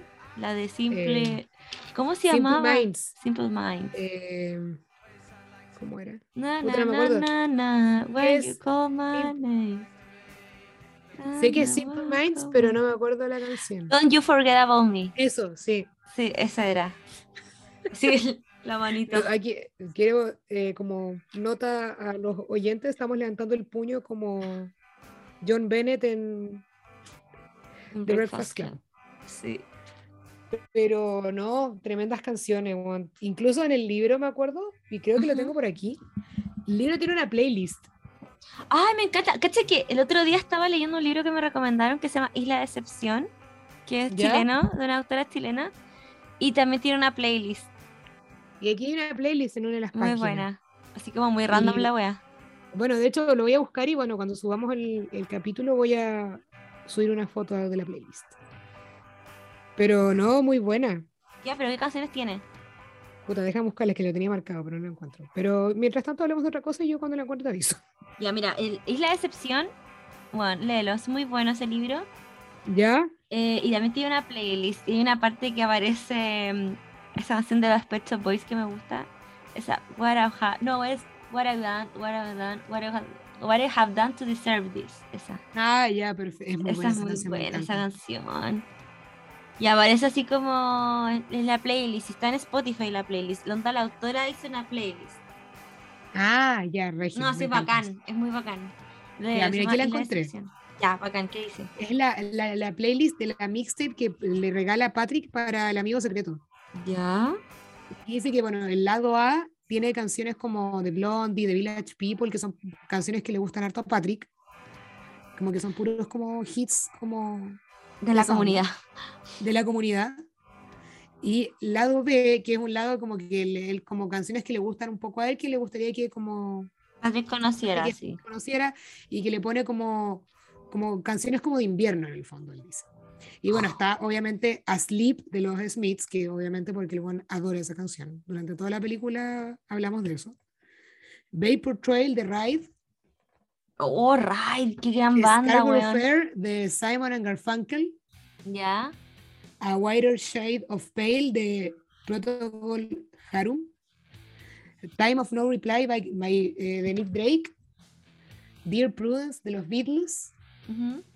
Gypsy de Susan Vega, Nights in the White Satin de Moody Blues. Susan Vega tiene una canción muy buena, esa mm, Toy Sol- Soldiers.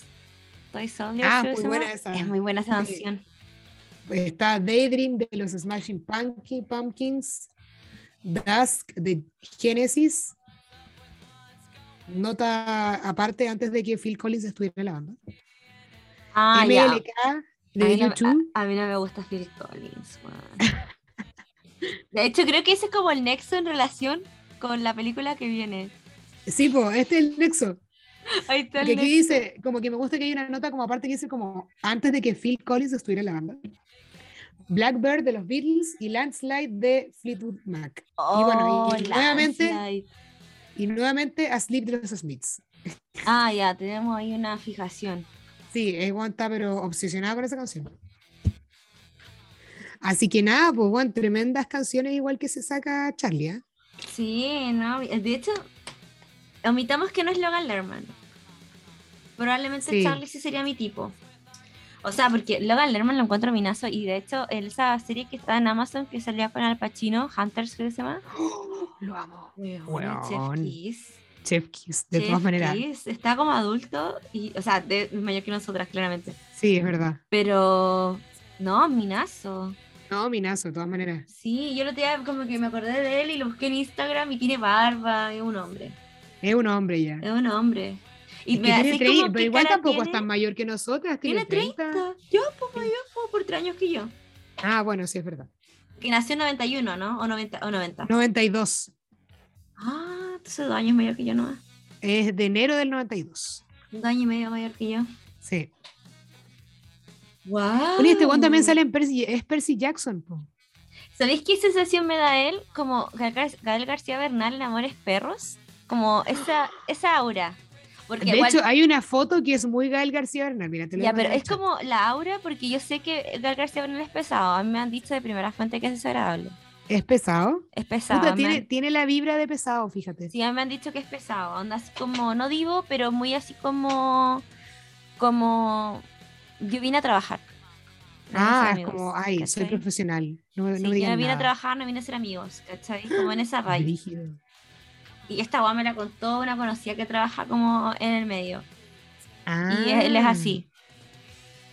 Puta, Entonces, me- igual está no bien sé. que sea como profesional, pero puta, igual que paja que sea tan profesional. No, yo la amo. No de, o sea, de que lo amamos, lo De hecho, amamos. para, para pero- Prox, siempre hemos chuteado Amores Perros, no sé por qué. Pero Sí. podríamos hacer el especial México, así como. Y tu mamá también, ah, no sé. Es que México tiene muy buenas películas. Y, y eh, Otro especial que podríamos hacer, que se me acaba de ocurrir, uno de Almodóvar. Un especial de Almodóvar. Ah. La película Pero- esa Dolor y Gloria cuando sale Rosalía. Quiero puro ver esa película, no la he visto Es todavía. muy buena, weona. Y solo porque se la Rosalía, porque bueno, en este podcast. O sea, es que buenísima. somos Rosalía Stans. Sí, no, y de hecho es muy buena. Actúa este weón, el, tiene un nombre como muy, muy de San Sebastián. San Sebastián es País Vasco, ¿no? Sí. Ya. eh, es un weón, ¿cómo se llama? Tiene como eh, Chirichun, así como un apellido como muy raro. Ah, como la mina, por ejemplo, de la, de la casa de papel, como que Guachimingo, Guachimingo, no sé cómo se llama, pero tiene un nombre muy raro. Se llama Asier Echende- Echandia. Echandía, algo así. Echandía. Con X. Ah, sí. Oye, Ya, esta canción él que de- suena de él fondo debe muy ser buena. de. A ver dónde nació. En Bilbao. Bilbao queda en. eh, País Vasco, ¿veis? Sí. Sí, País Vasco. Ahí te mandé la foto de Logan Lerman, muy onda Gael García. A ver. Ah, sí, pues estaba Perico, po. Muy joven. Lolaine. Lo leen, sí. No, me gusta Logan Lerman ahora. A ver, Logan, Logan Lerman 2021. No, mino, weona. Te voy a mandar la foto de ahora. A ver, mándala. O sea, no de ahora, es como, puse 2021, es como la más reciente, yo creo. Ah, Ah, bien. ah está, Está bien bien, ahí. Logan Lerman. está bien ahí. Está bien ahí, Logan Lerman. Sí, está bien. Oye, entonces aprovechemos el, El impulso. el clickbait de Phil Collins para decir por qué odiamos Phil Collins. No, mentira, para. A pesar de. Mira, yo creo que la mejor justificación para odiar a Phil Collins es que fue un pésimo padre con Lily Collins. No, ¿verdad? Pésimo ¿Cómo lo. Y lo peor es que el one se ve como no funable, fíjate. Sí, weón, esa es la weá, weón. De Esos hecho, yo no peores, cachaba, po, yo no cachaba que como que el Juan sabía, no se había echado el pollo tampoco porque la reconoció, pero como que la ñar lo buscaba para tener como una relación padre-hija y el Juan Ni ahí. ni ahí. Y creo que ahora sí como que tienen buena relación, pero Pero parece que costó. costó, po, sí. Que el one como que no estaba ni ahí, parece. No, sí, hay careta buena, así como Liam Gallagher igual, pues Liam Gallagher igual tiene una hija como por fuera del matrimonio con la Lisa Murrich, que es como una modelo británica. Ah, sí. Tipo, y la Lisa Murrich después estuvo casada con Pete Doherty de los Libertines, tiene un hijo con él. Pero la weá es que ella tiene una hija que es igual a ella, no se parece en nada a Liam Gallagher, pero es la hija de Liam Gallagher y él nunca la reconoció, ni siquiera le dio el apellido. Y la hija empezó a trabajar como modelo y se hizo muy amiga de la Anaís, que creo que es la Anaís creo que es la hija de Noel Gallagher. Creo que sí, sí. Estoy casi segura. Anaís Gallagher, a ver. Ya sí, él es la, es la hija de Noel Gallagher, o sea, es su prima. Y ahí Noel Gallagher la, la guachó como su sobrina, po, a la niña. Ah, claro. As- Así como tú eres mi sobrina. Entonces le invitaban a guas familiares, la acercó con la abuela. el- Navidad juntos, ¿cachai? Entonces él obligó casi a Liam Gallagher así como, Juan, es tu hija. Esto cuando ya se había separado a Isis, ¿cachai? Ah, cuando ya se odiaban estos Sí, buenos. ya se odiaban. Y como que con mayor razón los odiaban. Y como que yo siento que Liam Gallagher con la presión que le metió Noel, porque públicamente él hacía conciertos, invitaba a la sobrina, Ah. él se acercó a su hija. ¿Cachai? Puta, igual excelente servicio por parte de los no Sí, por la raja, por el buen hizo la pega de tío, pero bien, ¿cachai? A pesar de que se odiaban, el buen igual logró acercarlos. Sí, pues eso es como lo que dicen. Y claro, pues después yo empecé a cachar y si pues hay fotos como que eh, intentos de unir a las familias. Sí. Buen hombre. Sí, Pero es que según yo, igual la, la pelea es como más por parte de Liam que de Noel. encuentro. No, si Liam es el que está loco, weón. Sí, de se echarlo. O sea, para no reconocer una hija, y eso es como perro culiado, weón. Pero es como el, el otro día leí que el Owen Wilson tenía un hijo como por una hija por fuera que nunca Sí. ha querido conocer, jamás. Juan, Ed- Eddie Murphy igual, igual- con la... Luego la le pasa a. Luca y todo, pero nunca ha querido. Bueno, Eddie Murphy igual fue Qué con la. Scary Spice, po. Tuvo una hija con ella y bueno, nunca la quiso reconocer.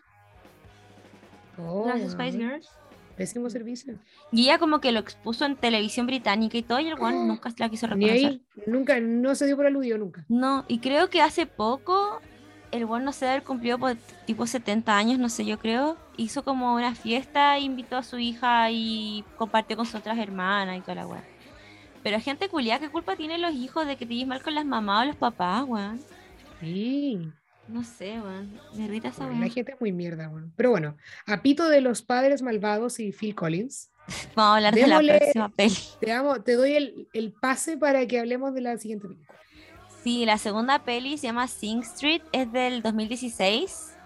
Es de Irlanda, eh, la dirección es de John Kearney y también el guion es de John Kearney. Todo eso. Y todo es de John Kearney. John Kearney, John Kearney, John Kearney. El reparto está Ferdia Walsh Pilo, o Pelo, Ferdia Walsh Pelo, la Lucy Boynton, Jack Raynor, Aidan Gillen. Aidan Gillen es mi amor platónico, weón, lo amo, Little Finger. hermoso. Littlefinger. Lo amo, weón. No, eh, de Game of Thrones. ah, es que yo no estoy God, po, weón. Ah, aguanta funadísimo ahí. Ya, a ver, buenísimo. Gold en Peaky Blinders. bueno, eh, el Aidan Gillen, eh, la Kelly Thornton, Maria Doyle Kennedy eh, y, Mark McKenna, que es como igual importantísimo en la peli. Y la peli se sitúa en Dublin en 1980, en plena recesión económica, que hace que Connor cambie de la comodidad de una escuela privada en la que estudiaba por un centro público donde el clima es más tenso. Va a encontrar un rayo de esperanza en la misteriosa Rafina y con él el objetivo de conquistarla. Y le va a invitar a ser la estrella de los videoclips de una banda que ni siquiera existe y que como que tiene que formar casi obligatoriamente. Ella acepta y ahora Connor debe cumplir con su palabra. Bueno, eh, la peli, claro, pues ahí trata como de una familia que igual se notaba que eran como una situación súper acomodada, eh, católica, porque en Irlanda son católicos. Sí. Y, y bueno, no sé, ponte tú a una iglesia, o sea, a un colegio que era como, no sé, tipo, no sé, San Ignacio, Ya. algo así, cuica, y terminó yendo a un colegio jesuita pobre, que era como un liceo. Y, y cosas como tan que tuve que cambiar tipo el uniforme, la forma de vestir, los papás igual estaban como en una crisis matrimonial importante.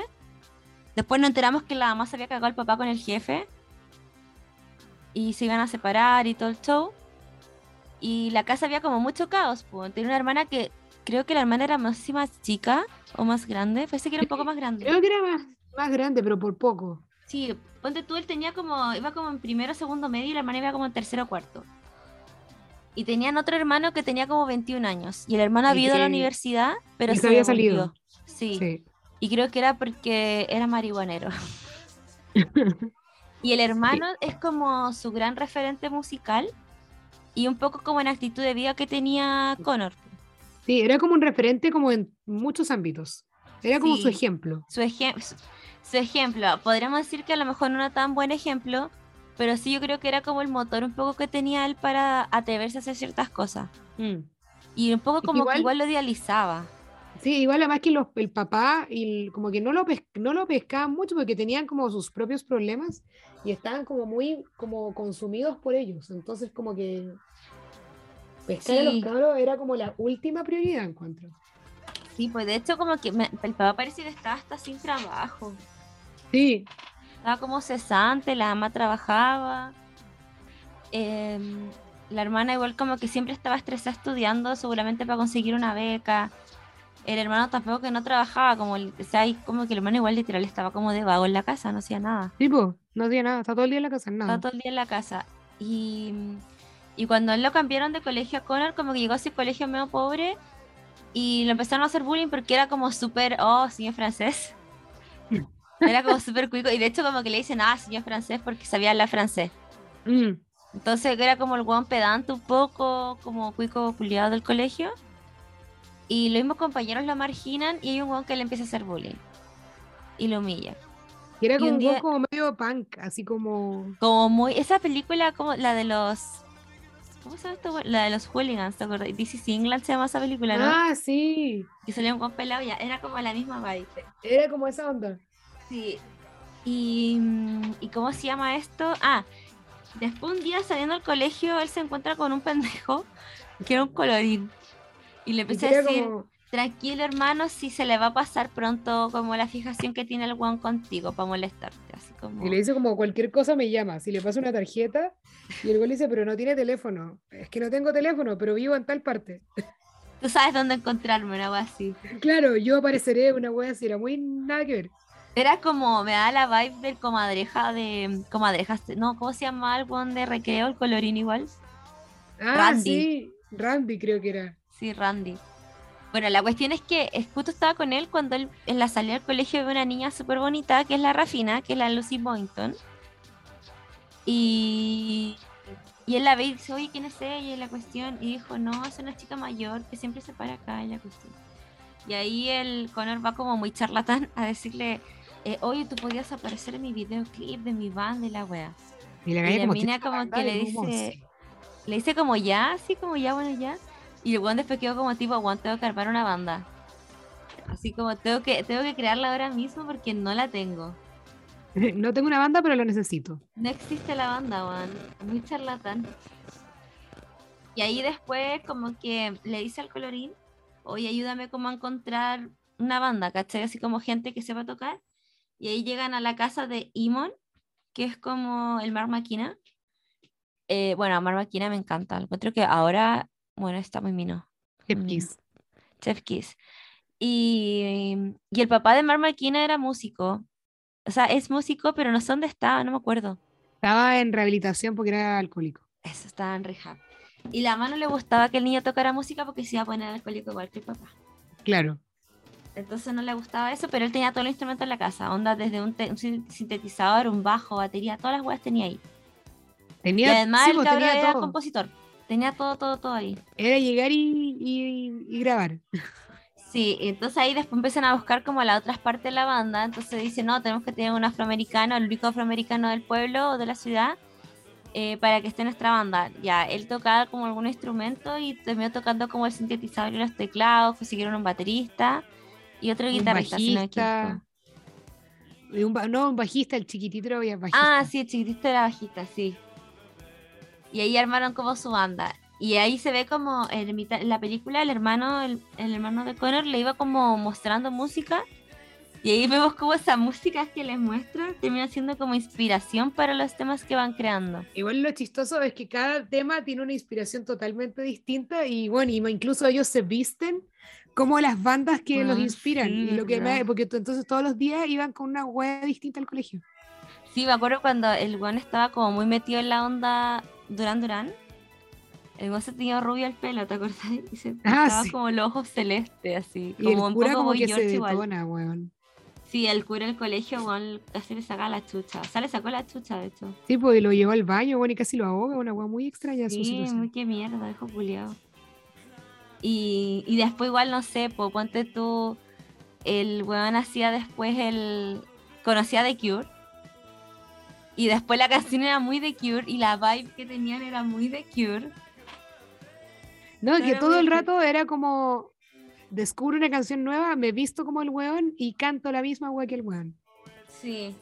Y no sé, hay hay cosas como muy divertidas en la película, porque igual, bueno, está el tema recurrente de que como Irlanda era un país en ruinas, Sí. siempre existía como ese bichito de los irlandeses de irse a Inglaterra, po, o irse Claro. Al Reino Unido, ¿cachai? De Que, cruzar a Inglaterra. que se repite igual, es como bien parece lo que pasa en Belfast, también pasa lo mismo, se repite Sí. mucho eso. Y está ese como bichito de arrancar de un pueblo para irse a una ciudad grande. Entonces Rafina, ponte tú, ella era como, vivía en un hogar como tipo Sename, hogar de niñas. Y ella se iba a ir a Londres con un huevón más viejo. Un huevón mayor, ella tenía Sí, como Era 16 como su pololo. y era su pueblo como de 25. Y ella se iba a ir con él para poder tener una oportunidad porque ella quería ser modelo. Y el hermano de Connor también se, se quería ir y le decía, oye, tenés que irte a arrancar este pueblo culiao porque no vaya a surgir nunca acá y la cuestión. Y el, Solo pero el hermano siempre se quiso ir, pero nunca lo hizo Nunca porque la tuvo mamá el no coraje lo- de hacerlo. La mamá no quería que se fuera. Y el weón como que dijo, ay, filo, no me voy. No tenía el coraje de hacerlo. Claro. Y de hecho yo al principio pensaba que el hermano era solo hijo de la mamá. Ah, mira tú. ah. Yo pensé eso, hasta que cuando los papás se divorciaban, eh, la mamá dice así como, les voy a tener una pieza cada uno en el departamento que voy a tener con el weón, que era el jefe. Y el papá, y el niño le dijo, yo no voy a- nunca voy a dormir contigo, voy a dormir con mi papá.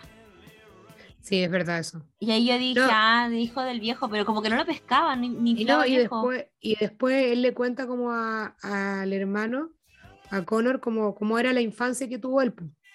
Sí, po, eso Y mismo. que era como muy mierda porque era muy joven los papás y como que no. O sea, no como que decía que los papás casi se casaron por obligación y no por amor. Claro, exacto.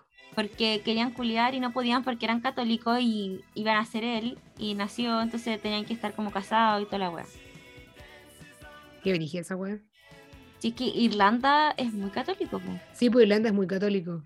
tiene ahí como su tema igual religioso, pero así muy, muy, muy brígido. Es Yo como que la- la- vida como es demasiado influenciada por la iglesia, como que todo, y los colegios, todo, las familias. En Irlanda muy así. Ma- incluso creo que hasta más, no, o sea, no sé si Chile, como que no lo siento tan irlandés por la wea, irlandés más, Irlanda es más así. Pero Chile, que Sí, igual pero es es un país vez- latinoamericano, no es tan católico. No, pues es que tal vez antes era peor, encuentro. Sí, sí. Pero por ejemplo, el Perú es súper católico. Sí. O México. México igual, muy católico. Brasil igual. Mm. Sí, acá no se da tanto eso. En Argentina tampoco se da tanto. No, fíjate. Es que en Argentina hay como más mezcla de gente, encuentro. Sí, harto judío. Sí, pues entonces como que se, se diversifica la cosa ahí. Sí. Bueno, eso pasaba, pues entonces como que el ambiente culio era súper tóxico en la casa de Connor. Y siento Sí. que él, esa como forma de crear la banda, que al final le salió súper bien y todo, fue como igual su válvula de escape un poco del caos que había dentro. Sí, porque el fondo él pasaba todo el día afuera y se juntaba con el amigo a grabar y, y después grababa los videos y escribía las canciones y como que en eso se entretenía como en el fondo el, el cabro, como para salir un poco de lo que la cagada que había en su casa. Y bueno, era horrible. Después, no sé, como que siento que igual logró lo que quería él en el sentido que, por ejemplo, la, la Rafina igual se fijó en él, Sí, como con otra intención. Él igual estaba como súper, como ahí. Y era súper maduro para tener la edad que tenía, siento yo. sí, Sí, porque tenía como, sabía lo que él quería, sabía que tampoco quería que lo quisieran a medias. Es, que- es que opuesto, totalmente opuesto a lo que era Charlie. Sí, la otra muy opuesto. Como Muy que opuesto. este cabro sabía exactamente lo que él quería y él tomaba acción al respecto. De hecho, en un momento él se enoja con la Rafina cuando la Rafina como que le dice pendejo. Pero no le dice pendejo, sino que le dice así como, ay, pero si solo tenés 15 años, una wea así. Llegó, pesca su wea y se va. Y se va, y chao, y se acabó. Sí, y se acabó la wea. Sí, porque, bueno, claro, puede ser un pendejo, pero sus sentimientos, ¿cachai? ¿No? Y él tiene clarísimo lo que quiere también, entonces como que Sí, pues y él como que se termina enamorando de Rafina y Rafina igual se termina enamorando de Connor. sí, Pero Rafina se enamora a punta de canciones, porque Connor le grababa canciones y claramente todas estaban dedicadas a ella. Sí, po, todas las canciones, además de estar influenciadas por distintas bandas y distintos estilos, el tema en común de todas las canciones era Rafina, todo el rato. Sí, cuando inventaba la canción esa. Bueno, en verdad me da mucha risa porque las hay un disco en Spotify que son las canciones de Sing Street cantadas por Felia Walsh Pelopo. Y él de verdad las canta. Sí, pues se notaba que el Juan cantaba. Sí, y las cantaba realmente, Juan. Pero era muy buena. A mí me gustó Caleta la película. Es que es muy buena. finalmente el weón como que su sueño era como ser un gran geek, así como un concierto. Y ahí, yo me di cuenta que era pendejo porque bueno invitaba a su familia y estaba la casa en llamas. y el hermano le dice, nadie va a ir a tu concierto, ¿a quién chucha le importa tu concierto, weón? Así como está la cagada. Yo estoy pendiente como del concierto, nadie va a ir. Es que como que el buen igual, a pesar de que era como súper maduro y todo, igual era un niño chico, entonces igual quería que sus papás fueran. Y de hecho cuando está, antes de empezar el de hacer el concierto, como que el buen como que sueña o se imagina que están toda su familia ahí. Sí, porque él quería como hacer como, antes, o sea, antes del concierto, como un día antes, él quería grabar un videoclip. Y la Rafina se ha ido a Londres con el otro weón. Entonces él empieza a imaginar cómo sería su videoclip ideal. Y en su escenario ideal estaba sus papás contentos bailando, estaba su hermano como bien. Aparecía Rafina. O sea, era como su escenario ideal. Sí. Y después como que llega el momento de ese geek que iban a hacer, como ese concierto que iban a hacer en el colegio. Y como que les fue súper bien, excepto cuando tocaron la canción lenta. Pero cuando tocaron la canción rápida, le, le fue súper bien. No, está la cagada, sí, pero motivadísimo toda la fiesta. Eso me hizo cortar como a las tocatas que hacían en los colegios. Como tipo de aniversario. Ah, verdad. No sé, en el colegio siempre hacían como las tocatas y era muy divertido. Porque había bandas muy malas, así como que literal se habían juntado y aprendido una canción en su vida. Y habían como igual bandas consolidadas en, los cursos así. Ya, pero se agradece el, esfuerzo. Sí, bueno, era chistoso. era muy chistosa la weá, weón. Sí, pero era buena la peli, me gustó harto. Bueno, finalmente, después de todo, en el geek llega la Rafina, po. Sí, po. Pero al final, po, así como al final. Y claro, ella como que había ido a Londres, pero le había resultado falló el viaje porque el weón, la, incluso hasta la había pegado. Tipo. El otro weón, desgraciado. Y se devolvió. Y, y Charlie como que su familia tenía un bote que era del abuelo. Era del bote del abuelo. Y ellos como que el weón le roba plata a la mamá, agarra sus weas, la Rafina agarra sus cosas y se van a Inglaterra. El hermano como que lo va a dejar a la playa, como a la costa, y ah, los ayuda. Embarcar. Dice como, bueno, ándate, onda, como sé, haz lo que tú quieras, no sé qué. Y él lo van agarran el bote y se van, pues. A mí cuando era más chica, o sea, más chica, hace un año atrás, cuando vi la película, dije, oh, el buen bacán, el hermano. Pero ahora que la vi de nuevo, dije, oye, el concha de tu madre, no, perdón, así como, oye, buen, no, tienen, no tenía huevos para irse él. Es como que en el fondo vivió a través del hermano chico. Eso, como que él, como hacen los papás, porque a veces te pasan como sus trancas y sus miedos a los, a los hijos. Siento que el hermano hizo eso igual, po. pero en este caso como que siento que le funcionó porque el niño igual estaba hecho para eso, ¿cachai? Tipo. Se tenía que ir de esa ciudad tarde o temprano igual. Yo creo que a lo mejor, yo pienso, o me gusta pensar como qué pasa después de que se termina la película.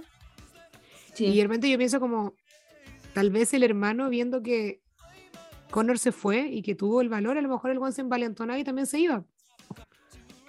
Claro. Porque esa familia como que ya se había desarmado, entonces sí, no, se desarmó. Era como, era el momento de que él agarrara a sus guay y se fuera también. Sí, pues sabías, los papás se habían divorciado después de como 22 años, 23 años. Estaba cada uno en su lado, donde habían vendido la casa. Claro, ya todo se había desarmado, entonces como que ya no había nada más que hacer. No valía la pena quedarse. Aparte que el, el buen se quedaba por la mamá y la mamá igual hizo su vida. Sí, como que la mamá, Es que como que yo creo que la mamá como que tomó, como que hay como dos cosas que uno puede hacer como filo, quedarse y aguantarse o agarrar tus weas e irte. Y la mamá como que dijo, ya, sabéis que yo me aburrí de esta wea, me voy. Aparte que el papá se veía súper fome. Así, bueno, era muy fome. Yo creo que ese es el problema. Yo creo que por eso la mamá como que se aburrió y se metió con el jefe porque el, bueno, el papá no hacía nada, no, no la pescaba, como que no le hablaba, peleaban todo el rato, como que no había ningún esfuerzo de su parte por, como por mejorar la, la cuestión, pues y igual además encima de la casa en un infierno porque como peleaban todo el día y los cabros igual lo pasan mal, pues. Sí, po. Sí, pues, Hay una escena como en ese sentido que me da pena, cuando están los tres en la casa y, y los viejos se ponen a pelear otra vez. Y todos se van a la pieza del hermano a escuchar música y se encierran y como que Sí, se pueden afamar ponen mucho música y fuerte y como que tratan Pueden de como- bailar. claro como en el fondo de olvidar o como no de no de bloquear lo que está pasando afuera en el fondo Y eso como que igual ahí siento que la hermana se unió un poco ellos dos porque la hermana es como muy ausente en la película. sí Como que no tiene protagonismo, entonces como que no caché mucho que para la hermana, pero ahí como que se ve que a la hermana le afecta mucho la situación de los papás. Sí la hermana como que ella solamente quiere que estén como bien pero el hermano le dice como "Juan, date cuenta si esta weá está ya se murió toda esta weá le dice Sí, po. Sí, no, es verdad. No, pero bueno, la película me gustó mucho. no yo encontré Tú dijiste que tenías muchas opiniones, yo quiero escuchar tus opiniones de la película. como te dije tengo muchas opiniones la encontré mira partamos por lo primero la música 10 de 10 Onda, realmente, Juan, me encanta como la mezcla de, de estilos de música, onda pop, grunge, eh, rock, tenéis de todo en el fondo y lo hacen como calzar perfecto. Como que uno podría creer que, no sé, Durán Durán no tiene nada que ver con The Cure, pero bueno, en esta película lográis como congeniar los dos estilos y lo, bueno, lo hacen súper bien. Lo otro, me encantó que los buenos se vistieran de la manera que se vestían los cantantes por los que estaban influenciados en ese momento, porque igual va ahí como circulando por todos los estilos de los 80, Sí, como de moda en el fondo. Y los maquillajes y todas esas cosas, como que incluso, de hecho, yo vi la película con mi mamá. Y eso me comentaba mi mamá, como que dice, oye, así se vestían cuando yo estaba en la universidad, no sé qué, y como que era como muy igual. Y había como harta influencia como de, de todas esas ondas de los 80. po. Y, y lo otro que encontré que la historia es súper bonita y que más que una historia de amor, encuentro que es como una historia de los hermanos. Sí, sí. Como que no lo veo como una historia de amor porque es como, si bien como que todo el meollo de la película es porque el buen está enamorado de la Rafina, pero como que al final tú te vas viendo cómo va la relación de los hermanos en el fondo. Como que es una historia como de la familia más que de, de amor.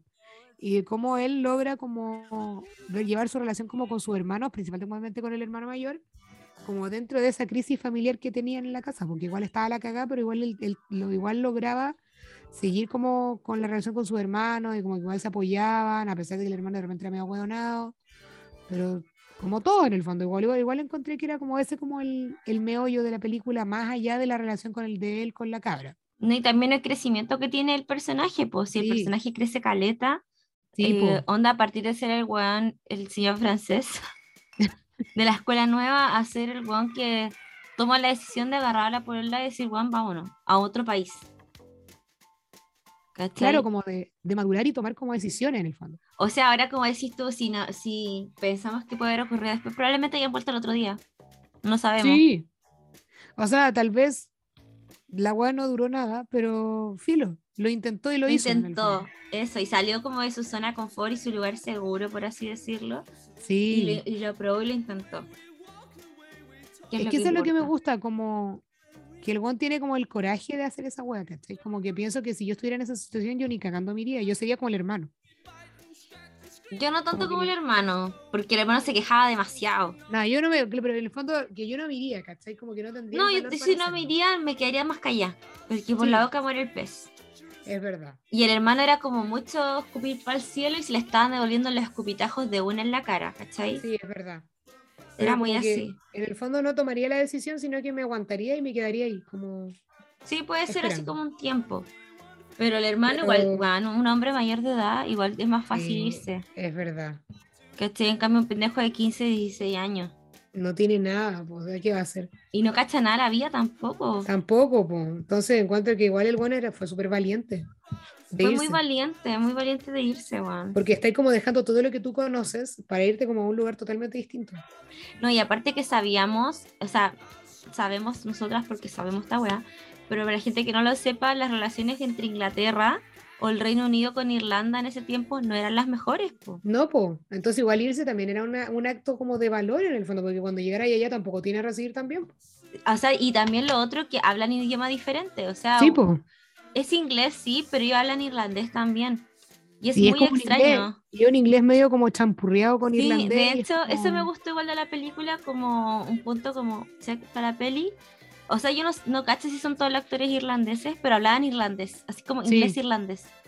Sí, Onda, hablaban como Por eso, igual- muy con acento. igual, claro, si uno ve la película es importante verla como en inglés.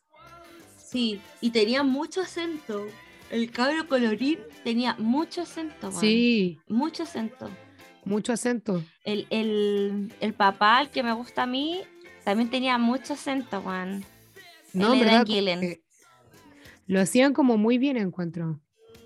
Sí, muy bien. En ese aspecto, muy, muy bien logrado. Sí, en verdad es una película como bien redondita, encuentro. Sí, no, súper buena. Oye, y al final nunca explicamos cuál es la relación con Phil Collins. Ah, bueno, Bueno, se trataba porque en un momento la, la Lucy se... cuan- o sea, el Connor va a dejar a Lucy a la casa y la pasa a buscar justo el prospecto de Lucy. Y Lucy estaba escuchando Genesis. O sea, el, el prospecto. Pero era con Phil Collins. como- y Claro, en un y después, momento el, estaban en la casa y Connor le cuenta al hermano, no, es que el weón estaba como que llegó en su descapotal escuchando Genesis y la wea. Y igual le dijo que no se podía como confiar en alguien que escuchara a Phil Collins, una wea así. claro, como que ese one es penca en el fondo. Claro. Y bueno, caché que todo se relaciona, re loco. Una vez vi un documental, no me acuerdo cómo se llamaba, pero entrevistaban a Oasis. Era de Netflix. ¿Ya?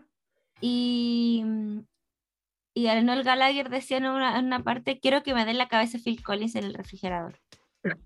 O él la odiaba así. Y él decía que era el típico británico que se vendía a los gringos y que bailaba al ritmo de los gringos. Por eso a la gente Es no le gusta Phil hecho, Collins. Yo me enteré no hace muchos años que Phil Collins no era gringo. No, po. Que vi me desayuné esa wea así como, weón. O sea, por ejemplo, en mi familia hay como dos tipos de personas. Mi papá es como muy así. eh, como típico, así como eres el colo de la U, ya esas dicotomías eternas. Ya, en mi casa es como Peter Gabriel o Phil Collins. ¿Cachai? Y es como mi familia es full Peter Gabriel, ¿cachai? Ah, claro. Es como Peter Gabriel es superior a Phil Collins. Y como que mis papás me dicen, o sea, por más que mi papá que mi mamá, así como, pero ¿por qué? Así como, o sea, mi papá lo escucha, buena onda y todo, pero para él Peter Gabriel es otra weá. Es que Peter Gabriel es suprema, sí. Sí, bueno, es otra cosa. Es otra cosa, es un genio, weón. Sí. Aparte, la mejor toma de amor ah, es con una canción de Peter Gabriel, el Say Something, cuando aparece el buen con la radio. Y ¿Verdad? nada in your eyes. De mazo. Muy buena. Esa escena es icónica igual, weón. Sí, a verte John Cusack cuando joven era mi apego, o sea, ahora está viejo y todo el show. Pero ese tipo de, de- como su papel que siempre hacía en las películas, como niño Sí. tierno, joven tierno. Bueno, una película que el otro día que hacía psicópata, que me dio mucho miedo. Pero en las películas que hacía como rom-coms, como Serendipity, de esa, no sé, si ¿he visto? Que es como que se Ah, encuentra con una sí, mina X, tienes como que se la razón. encuentra siempre y ya. También, como ese como Es como del buen bueno. chico bueno, me encanta. Sí. Es como la hermana que es la típica mamá. Weón, La es como la... Es la mamá icónica. Sí, no, y la otra actriz que siempre hace mamá es la Toni Collette. Luego también, o la, o la Jennifer Garner, también es típica mamá. Sí, no, pero la Toni Collette la cagó. Sí, es verdad. En Sexto Sentido, en About a Boy. El otro día, ¿qué película vi? También en Little Miss Sunshine. Bueno, en Hereditary también es la mamá. Sí, pues, también es la mamá. es la mamá. ¿Quién- eh, Ah, y también en la otra película es Knives Out. También actúa de mamá, pues, así Sí, como pues, mamá luchona. mamá. Mm, mamá luchona, es verdad. Siempre es la, es la eterna mamá. Es como ese su papel. Una buena Bueno, y mamá. hablando o de la Joan. Cusack, la Joan es la psicóloga, no, la psiquiatra de Charlie en The Perks of Being a Wallflower. po. Sí, pues, la hermana de John. Pero que también es como, padres. pero también es como mater- maternal. Sí, en, en Escuela de Rock igual me gustaba el papel que tenía de la directora. Era muy bueno. Cuando cantaba Age of Seventeen de la Stevie Nicks en el bar. Temazo. Sí, no, pero Sing Street, muy buena peli. Tenía muy buena música. No, tremenda película, me encantó. Muy, lo muy que lo pasé música. tan bien viéndola. Sí, igual, y me ponía nerviosa todavía, así como, ay, no, ¿qué va a hacer? Sí, yo, como que yo no la había visto, yo, había, yo sabía que existía y siempre dije, ay, tengo que verla, pero nunca la había visto hasta ahora. Y bueno, me encantó, lo pasé demasiado bien viéndola y como te decía, hasta me dieron ganas de tener una banda. Es livianita, es súper livianita la peli. Sí, es súper agradable. Sí, a mí me Además que la historia mucho. es bonita igual. Sí, es muy bonita. Y, y bueno, igual se cumple como la premisa del, del episodio, por el Coming of Age. De todas maneras, pues sí, eh, Connor tiene un tremendo crecimiento y descubrimiento a través de la música, como a lo largo de la película. pues. Incluso creo que un poco más que hasta el crecimiento que tiene Charlie. Sí, Porque Charlie que igual le cuesta como Charlie- salir de ahí. sí, porque el crecimiento de Charlie igual se ve como medio truncado por sus temas como psicológicos. O sea, yo creo que el crecimiento de Charlie da que él reconoce lo que le pasó Claro, y sabe el- la razón de su problema para él. Si hubiese existido la parte 2 de la película, él empezando el viaje para solucionar su problema.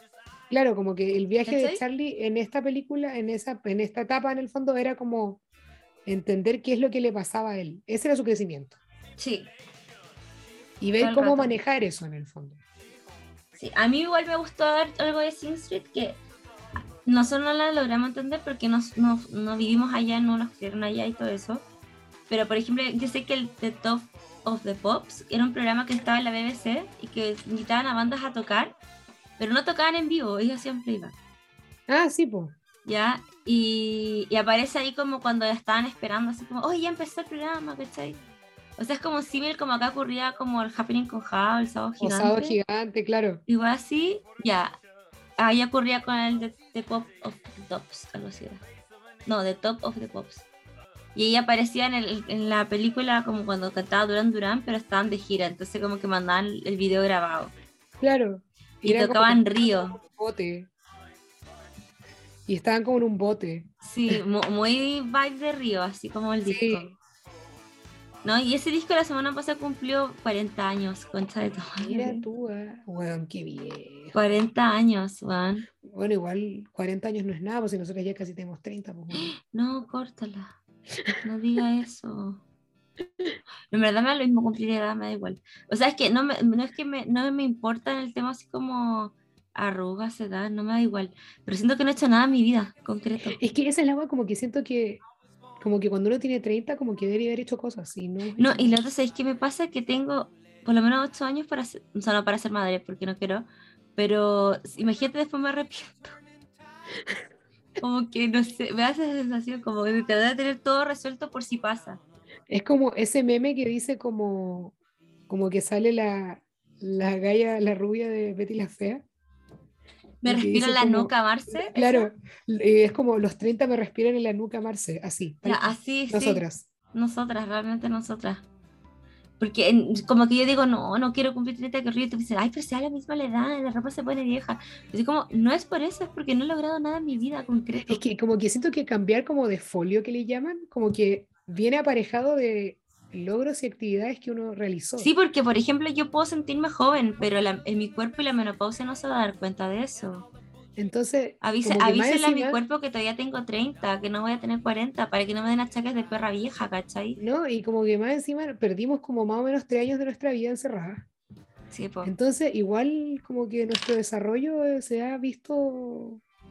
Bueno, o sea, técnicamente tú todavía sigues con 27 y yo sigo con 25. Es que esa es la wea, como que no... Pasaron dos años que no... Fueron como que no pasaron en el fondo. Sí, po. Porque no hiciste nada. Sí, pues eso es, po. Entonces Ay, no pudiste avanzar en tu vida. Wow, qué terrible. Po, porque nunca voy a lograr hacer mi camino el héroe. No, po. Nunca voy a hacer mi coming of age de esta weá.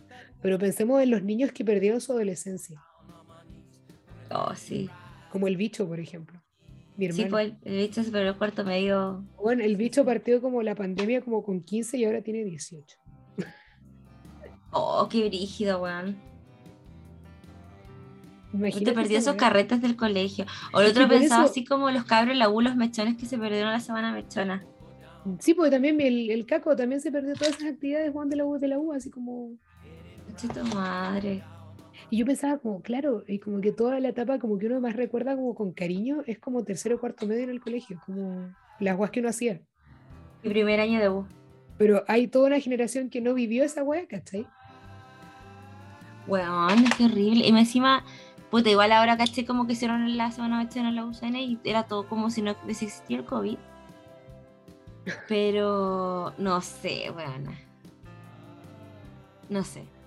Yo recuerdo que mi semana mechona estuvo sol y lluvia. Y yo fui como a, a ver sol y lluvia y todo el show. Igual, ¿poderosa tu semana mechona? Bueno. No, estuvo buena. Me acuerdo que estuvo Papa Negro, eh, Sol Ah. y Lluvia, estuvo. mm, No los chanchos, pero era como un grupo así. Bueno, buena semana mechona encuentro. Sí, estuvo buena. Ha- ha- Hacíamos una semana, ahora hacen una mierda, weón. De hecho, me dijeron así como que había como 14 palos de presupuesto y trajeron hasta la flor de rap. Y así como, ¿por qué no dejaron a la princesa Alba, weón? A Pailita, está no la sé, plata? Pues bueno que esto se de moda ahora. Bueno, así que eso, pues me encantó Sing Street, es una, no, o sea, no es de mis pelis favoritas para nada, pero son como esas pelis livianitas que podéis ver con la familia, comentarlas. Nada y más que igual- Igual harta nostalgia. Así Sí, como para la gente como la impresión que es como una película que podéis ver varias veces y no te aburres. No, cero. No te aburres ni cagando. ¿No está sonando Phil Collins? El Funas. El Funas, weón. La única cosa que le agradezco a Phil Collins es el soundtrack de Tarzán. Ah, sí, cantado en español por Eros Ramazzotti. Pero igual. Todas engañadas. Bueno, igual no hemos sido engañadas, pero Phil Collins lo hizo. Sí, Phil Collins, todo el rato. Así que Hay unas que canciones que, eran de Sing Street, o sea, de la banda que tocaban, y una era igual a Rock, ah, no, no que Rocketman, sino que esa I'm Still Standing. Oh, verdad. Hay una que era muy igual, pero no me acuerdo cómo se llamaba. Ah, puta, no sé cuál es, pero yo igual A me ver, acuerdo que si le, le comenté, le comenté a mi mamá y dije, oh, mamá, esta se parece a Still Standing. Y mi mamá como, oh, tienes razón. Esta es. Es igual. ¿Y cómo se llamaba? Se llama Drive It Like You Stole It. Like You Stole It, esa sí. Bueno, es I'm Still, I'm still Standing. Igual. Bueno, sabido, ya, ya tengo clarísimo qué es lo que voy a escuchar mañana cuando vaya a la pega. es igual. Sí, Es igual. tienes razón. Es igual. I'm still standing. Tiene el mismo, la misma base. Es la misma base. A ver, el coro, escuchar el coro.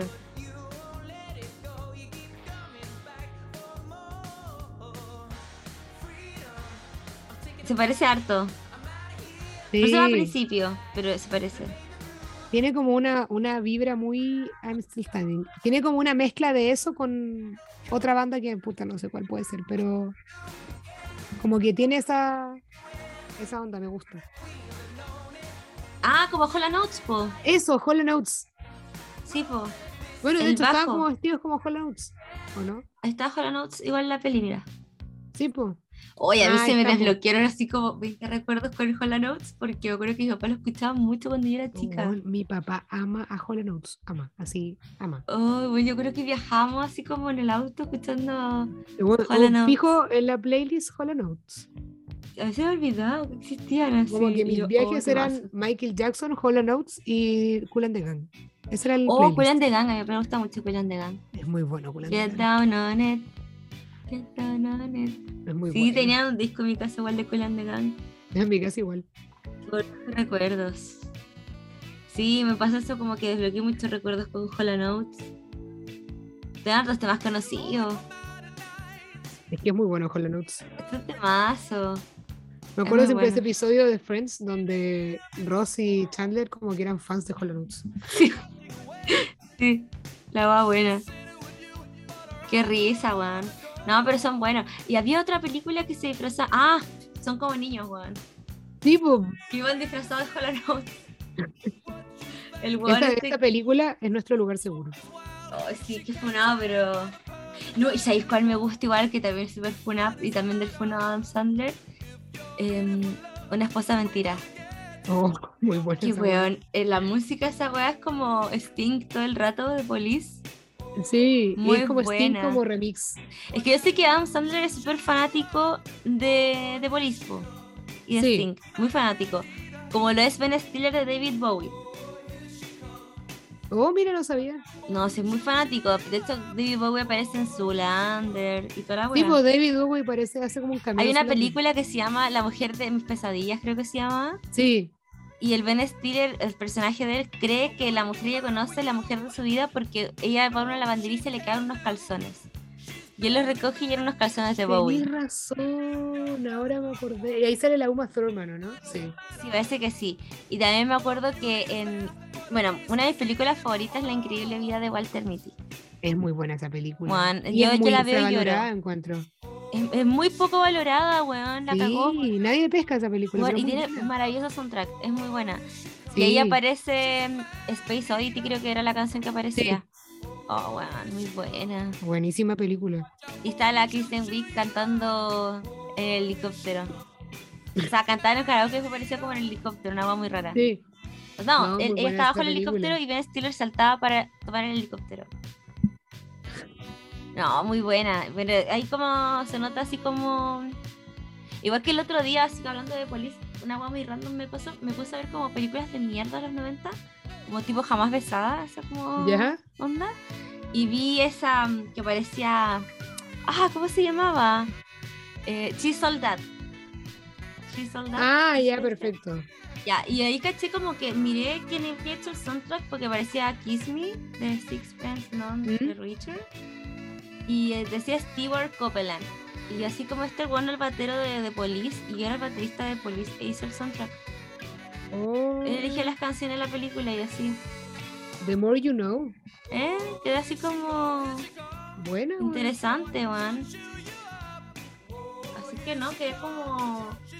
La, la gente se diversifica. Y ahí como que igual no la miré tan a huevo la peli. Una No, mierda película, pero. Pero buena música. Sí, apa- aparecía este weón, el, el Paul Walker, Oh, cuando joven.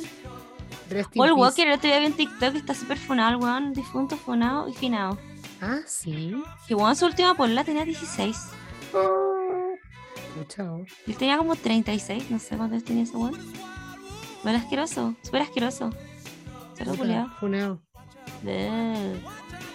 Mal, Eh, todo mal. bueno, volviendo a nuestro tema principal. Sí, tema principal. Eh, buena película, me gustó. ¿La vería de nuevo? Sí. Todas las canciones originales son buenísimas. Y eso, así que me gusta. Sí. Quedó bien evaluada para mí. Y bacán porque no la habéis visto. se Y además que me gustó que no la había visto, entonces me, o sea, me gusta ver como weas nuevas. Sí, oye amigo, y tenía alguna curiosidad. Mira, tengo unos botones muy chafa porque perdí nuestra página de botones. Pucha, ya no tenemos nuestro efecto especial icónico, pero vamos a hacerlo. No tenemos sonido bu. Mira, voy a tirar uno a ver qué tal. Me parece. Ay, tengo miedo. Lo que salga. ¿Oh? Ah, ya. Tengo a ver qué más puede ser. Tengo. Estamos probando chiques, así que perdónennos. eh, ay, a ver, ¿qué puede ser? Ay, no sé, es que me da miedo que me aparezca como la quejona o algo así. La quejona. La quejona, la, la señora del orgasmo. Bueno, luego de este interludio sonidístico, Ya. vamos con los datos Ese va a ser curiosos. nuestra cortina hoy día. Ya. Nos costó encontrarla, pero ya la encontramos. Sí. Bueno, como no, la, la- de la película, la primera que hablamos, Las ventajas de ser invisible, como ya les habíamos comentado, el escritor es el mismo director de la película. Ya, eso es Él importante. encargó, eh, y es porque él se quiso encargar de la adaptación para que quedara bien hecha. Una persona que sufre ansiedad, igual que el personaje principal. Que no puede Además. delegar y tiene que hacer todo él. Exacto, porque pensar, si no lo hace uno, no queda bueno. Para pensar. Exactamente. Eh, bueno, otro dato freak es que el Steven Chomsky, le- cuando fue a ver con la Emma Watson para que interpretara a Sam, a todo esto, esta fue como una de las primeras películas que hizo como fuera de Harry Potter. Eh, El buen le dice como, no solo va a ser una de las partes más importantes que interpretes, sino que también vas a tener el verano de tu vida y conocerás a algunos de tus mejores amigos. Y después entrevistaron como años después a la Emma Watson y ella dijo como, ¿sabéis qué? Igual fue verdad esto. Ah, sigue siendo amiga de los niños. Sí, se siguen como juntando y como hablando, así que bien, me gusta. Qué bacán. Eh, otro dato freak es que el Ezra Miller, el Funas, el nuevo. Funas, el loquito, eh, la primera audición que hizo para la película fue por Skype. Y al final el guan quedó, el guan quedó loco, el Steven Chopsky dijo, ya, este guan es el que va a ser padre. Y, a la- a las, y cinco horas más tarde llamaron a Ezra Miller diciendo como ya el papel es tuyo. ¿Y, y, a- ¿y por quién había audicionado? Por Skype, ¿Cuál es Skype? como Zoom, pero vintage. Ah, perdón, ya, sí, había audicionado por Skype. Yo pensé que había audicionado por el papel de Skype y yo, ¿quién chucha Skype? Usa Skype. ya. Otro dato bacán. freak que es, este igual me queda impactada con la situación, es que John Hughes, el ícono de las películas ochenteras de Coming of Age, eh, responsable de varias de nuestras películas más icónicas de los 80, había comprado los derechos para hacer la película, fíjate. Wow. Y él quería escribir el guion y dirigirla. Y tenía ya más o menos como un cast como menos, más o menos armado. Y quería que fuera una comedia oscura interpretada con el Shia LaBeouf como Charlie, la Kristen Dunst como Sam y otro one que no sé, no lo conozco, no sé, a lo mejor tú lo conoces, que es Patrick Fugit o Fugit como Patrick. Me suena demasiado. La, la voy a googlear para ver su Googlealo. cara. Pero quedé impactada. Imagínate al Shia LaBeouf como Charlie. Oh, temazo. Oh, qué buena canción. Patrick Fugit. Ah, sí, po. Es el weón de casi famoso, el pendejo. Ah, mira, ¿y qué, qué te parece ese casting? ¿Sabes que El otro día vi una serie Mindhunter, creo que era, y era actuada como, como policía. Como Ah, policía buena esa serie. de- Sí. del condado. Y aparecía como Pero- cuatro capítulos. Y la misma todavía la misma cara de cabros chico, en verdad. Ya, pero ¿qué te parece el casting? Como el Shia LaBeouf, la Kirsten No, yo creo que Patrick Fugit debería haber sido Charlie. Sí, Y a Kirsten Dunst sí era muy bye, porque igual looks en Las Virgenes Suicidas como súper parecida sí, a es Sam. verdad. Sí, Y Chaya LaBeouf me caga como el pico. está funado, además. Además está funado. No, y aparte que siento que él se ve se hubiese visto mayor el 2012, po. Porque, po. por ejemplo, Transformers es del 2006 y Mm. ahí tenía como cara de la edad para la película, ¿cachai? Igual este libro no sé de qué año es. Debe ser como de los 2008. 90, no sé. ¿Tú decís? A ver, Research, como dice mi hermano.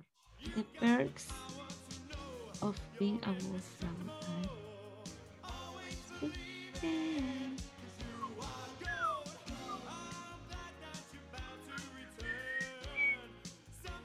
Eh, 1999. Ah, bueno, si hubiese sido en esa época, como tipo 2000, igual habría sido. Tipo, ahí sí, ahí podría haber sido. Pero de hecho, sí. Chaya LaBeouf, el 2000, era muy pendejo. Porque Es yo que me acuerdo claro. que salía en Freaks and Geeks. Sí, Era un personaje de, de ahí que era como, parece que le hacían bullying, ¿no? Algo así, sí, en, en la, en la serie. Y era como un pendejo como de 12 años. era chico. po. Era muy chico. ¿Y sabéis qué pasó? Que el one después sacó cuerpo. Entonces, pues Claro, y ahí me como que se imaginado a Charlie viejo. así. Y como que cuando sacó cuerpo, como que envejeció. Y se puso funado. Además. Fue funado. Eh, ¿Qué más? Eh, eso, po. eso te puedo decir de esta película. De Sing Street no encontré mucho que comentar, aparte de que la Evan Gillian, que es el papá de Connor, sale en Game of Thrones. Y en Peaky Blinders. Y en Peaky Blinders. Eso es lo que encontré de... Bueno, en verdad Simpsons. muchas películas. esa- eh, la del Rey Ar- Arturo. Sí, es verdad, pero como que sus aparece. papeles como más icónicos son los que acabamos de mencionar. Y eso les Me puedo gusta, decir. lo encuentro lindo. Está medio me- fome los datos, pero me desayuné lo de Shia LaBeouf. Eso sí puedo decirlo. Eh, ah, sí, pues sí. Que como... Es que no me lo imagino como Charlie, en verdad. No. Igual hemos hecho este ejercicio antes como de imaginar las películas con otro casting, pero este como que no. No, yo de- el de Sing Street, yo creo que está perfecto porque no conozco muchos actores irlandeses más allá de Sean Connery y Pierce Brosnan. ¿Cachai? Igual encuentro que el casting está muy bien hecho en Sing Street y además que me gusta que sean puros actores irlandeses, o casi todos. O que tengan acento irlandés más que nada. Claro, y como que está bien logrado eso. Me gusta. Sí, que hagan ese ejercicio. Está bueno eso, sí. Así que eso, me gustó mucho el episodio, estuvo divertido. Estuvo bueno, estuvo entretenido. Además Siento que varias como- divagamos demasiado, pero ya Así somos, Bueno, nada que hacer. es que este post- podcast de- destaca por nuestras divagaciones, así que filo. La Sí. gente que nos conoce sabe cómo somos. Sí, y vamos a, mm, iba a decir, a, a anunciar el próximo episodio igual. Tipo, ya, anúncialo. Ya, que de antes estábamos hablando más como muy random, solo que nos pasa a nosotras. Y, y hablando y hablando un par de veces, siempre como que llegamos al lugar que, esa, a, la, a la conclusión de que nuestro lugar, no safe place ni nada, sino que el lugar donde nosotros aprendimos a, a ver películas era el ISAT. Sí. Películas que no eran mainstream, en el fondo. Claro, que así como un poco under, no de bajo presupuesto para nada, pero sí. No, para nada. Sí, películas que no debimos haber visto en ese tiempo, Como porque éramos chicas. claro, pero inadecuadas para nuestra edad, pero que igual Sí. vimos. Y va a ser como, pues el capítulo pensamos que se llama eh, Isat me cambió la vida o películas que pillé en el Isat. Nos estamos como Isat se va a llamar, sí o sí. Pero no El sabemos ISAT, cómo la está, baja. el ISAT está inserto en el título, no sabemos cómo lo vamos a hacer, pero por ahí vamos. Sí, pero ya tenemos seleccionadas las películas. Una es las eh, Vírgenes Suicidas Así es. Y la otra es Cruel Intentions o Juegos Sexuales, juegos sexuales. como le pusieron los españoles, para cagándola siempre. Bueno, puta, para variar siempre cambiando los títulos poniendo guas penca, pero bueno. Y habíamos hablar- Y todo esto partió porque dijimos rom-coms de los 2000. Al final terminamos en película de Lizard de fines de los 90. pero así es una. Sí, así una no. No sé. Siempre Además cambiamos qué que- película vamos a hacer, pero no importa. Además que siento que ISAT como que influyó mucho en nuestra adolescencia y preadolescencia con sus películas raras. Sí, es que es lo que decíamos, que yo sentí, yo pensaba que era un canal para adultos.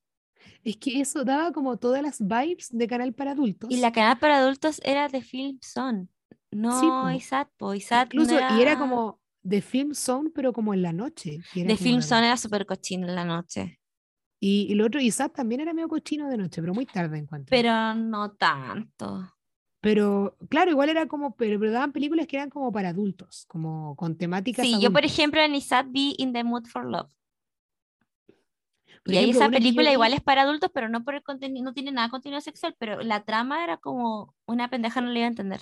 Es que claro, hay películas que uno no entendería como a cierta edad. Por ejemplo, yo en el ISAT vi por primera vez esta película como ¿Quieres ser John Malkovich? Ah, buenísima. Y yo no entendí ni mierda a esa edad, pero la vi entera y fue como, oh, qué buena, pero no entendí nada. Yo vi casi famoso en el ISAT.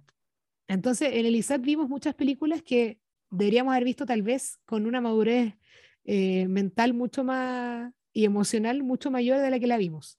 Así que gracias ISAT por esos momentos de confusión. Sí, oye, podríamos también traer como eh, en tintero algunas películas random que vimos en el ISAT para la otra, para la otra semana.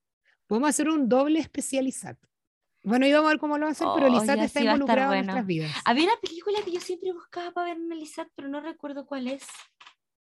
Pero yo estaba obsesionada. Onda, yo sabía que en el ISAT la daban y, y yo la veía siempre. Bueno, además de los documentales, porque igual hubo un tiempo que tiraban documentales de Pulp, cuando Pulp se volvió a juntar en el 2011 más o menos.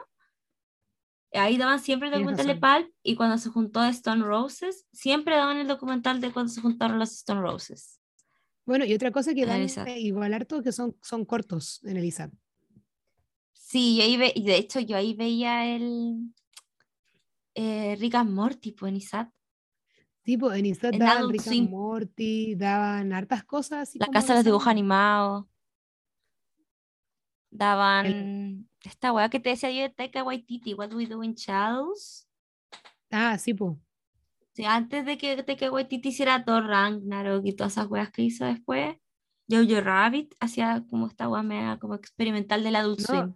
Igual daban como otras weas así como, también el lado son como cortos, como muy under, que como que eran muy, muy qué wea, pero eran Sí, buenos. como películas así como latinoamericanas que igual que no, no mostraban como señal abierta, las mostraban ahí. Tipo, no, como que, documentales del Pato Guzmán. Estaban en el canal, gran canal ISAT.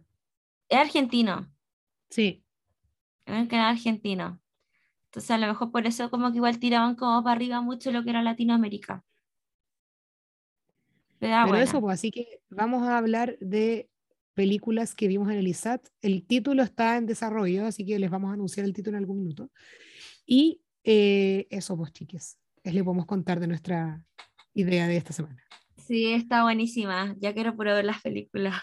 Vamos a tratar de grabarlo como la fecha que corresponde. No garantizamos nada porque la vida es difícil. La vida está complicada. Pero vamos a hacer nuestro mejor esfuerzo, sobre todo porque son películas que nos tincan demasiado. Así que. O sea, yo creo que igual es tarde, son las 12 y algo, y este episodio va a durar como dos horas. Sí. Pero um, si mañana, que me levanto muy temprano ahora, porque estoy yendo como a yoga, cosas así. Pero si no te se levanta temprano, hubiese visto Cruel Intentions ahora. Es muy buena, me encanta. Así motivada. Sí, no, es Pero muy buena. Ya, pues, en eso quedamos. Sí, quedamos en eso y va a ser un gran episodio, en verdad. Así que escúchenlo. Sí, estoy como este, conforme con nuestra elección. episodio. Así que eso, pues, mi gente. Nos vemos. Nos vemos en. No, ni cagando voy a decir dos semanas ni una semana porque una nunca sabe. Como que lo vaya a yetear, mejor no lo digáis. No, nos vemos en el próximo episodio. Exacto. Los queremos. Gracias por escucharnos. Chao. Chao.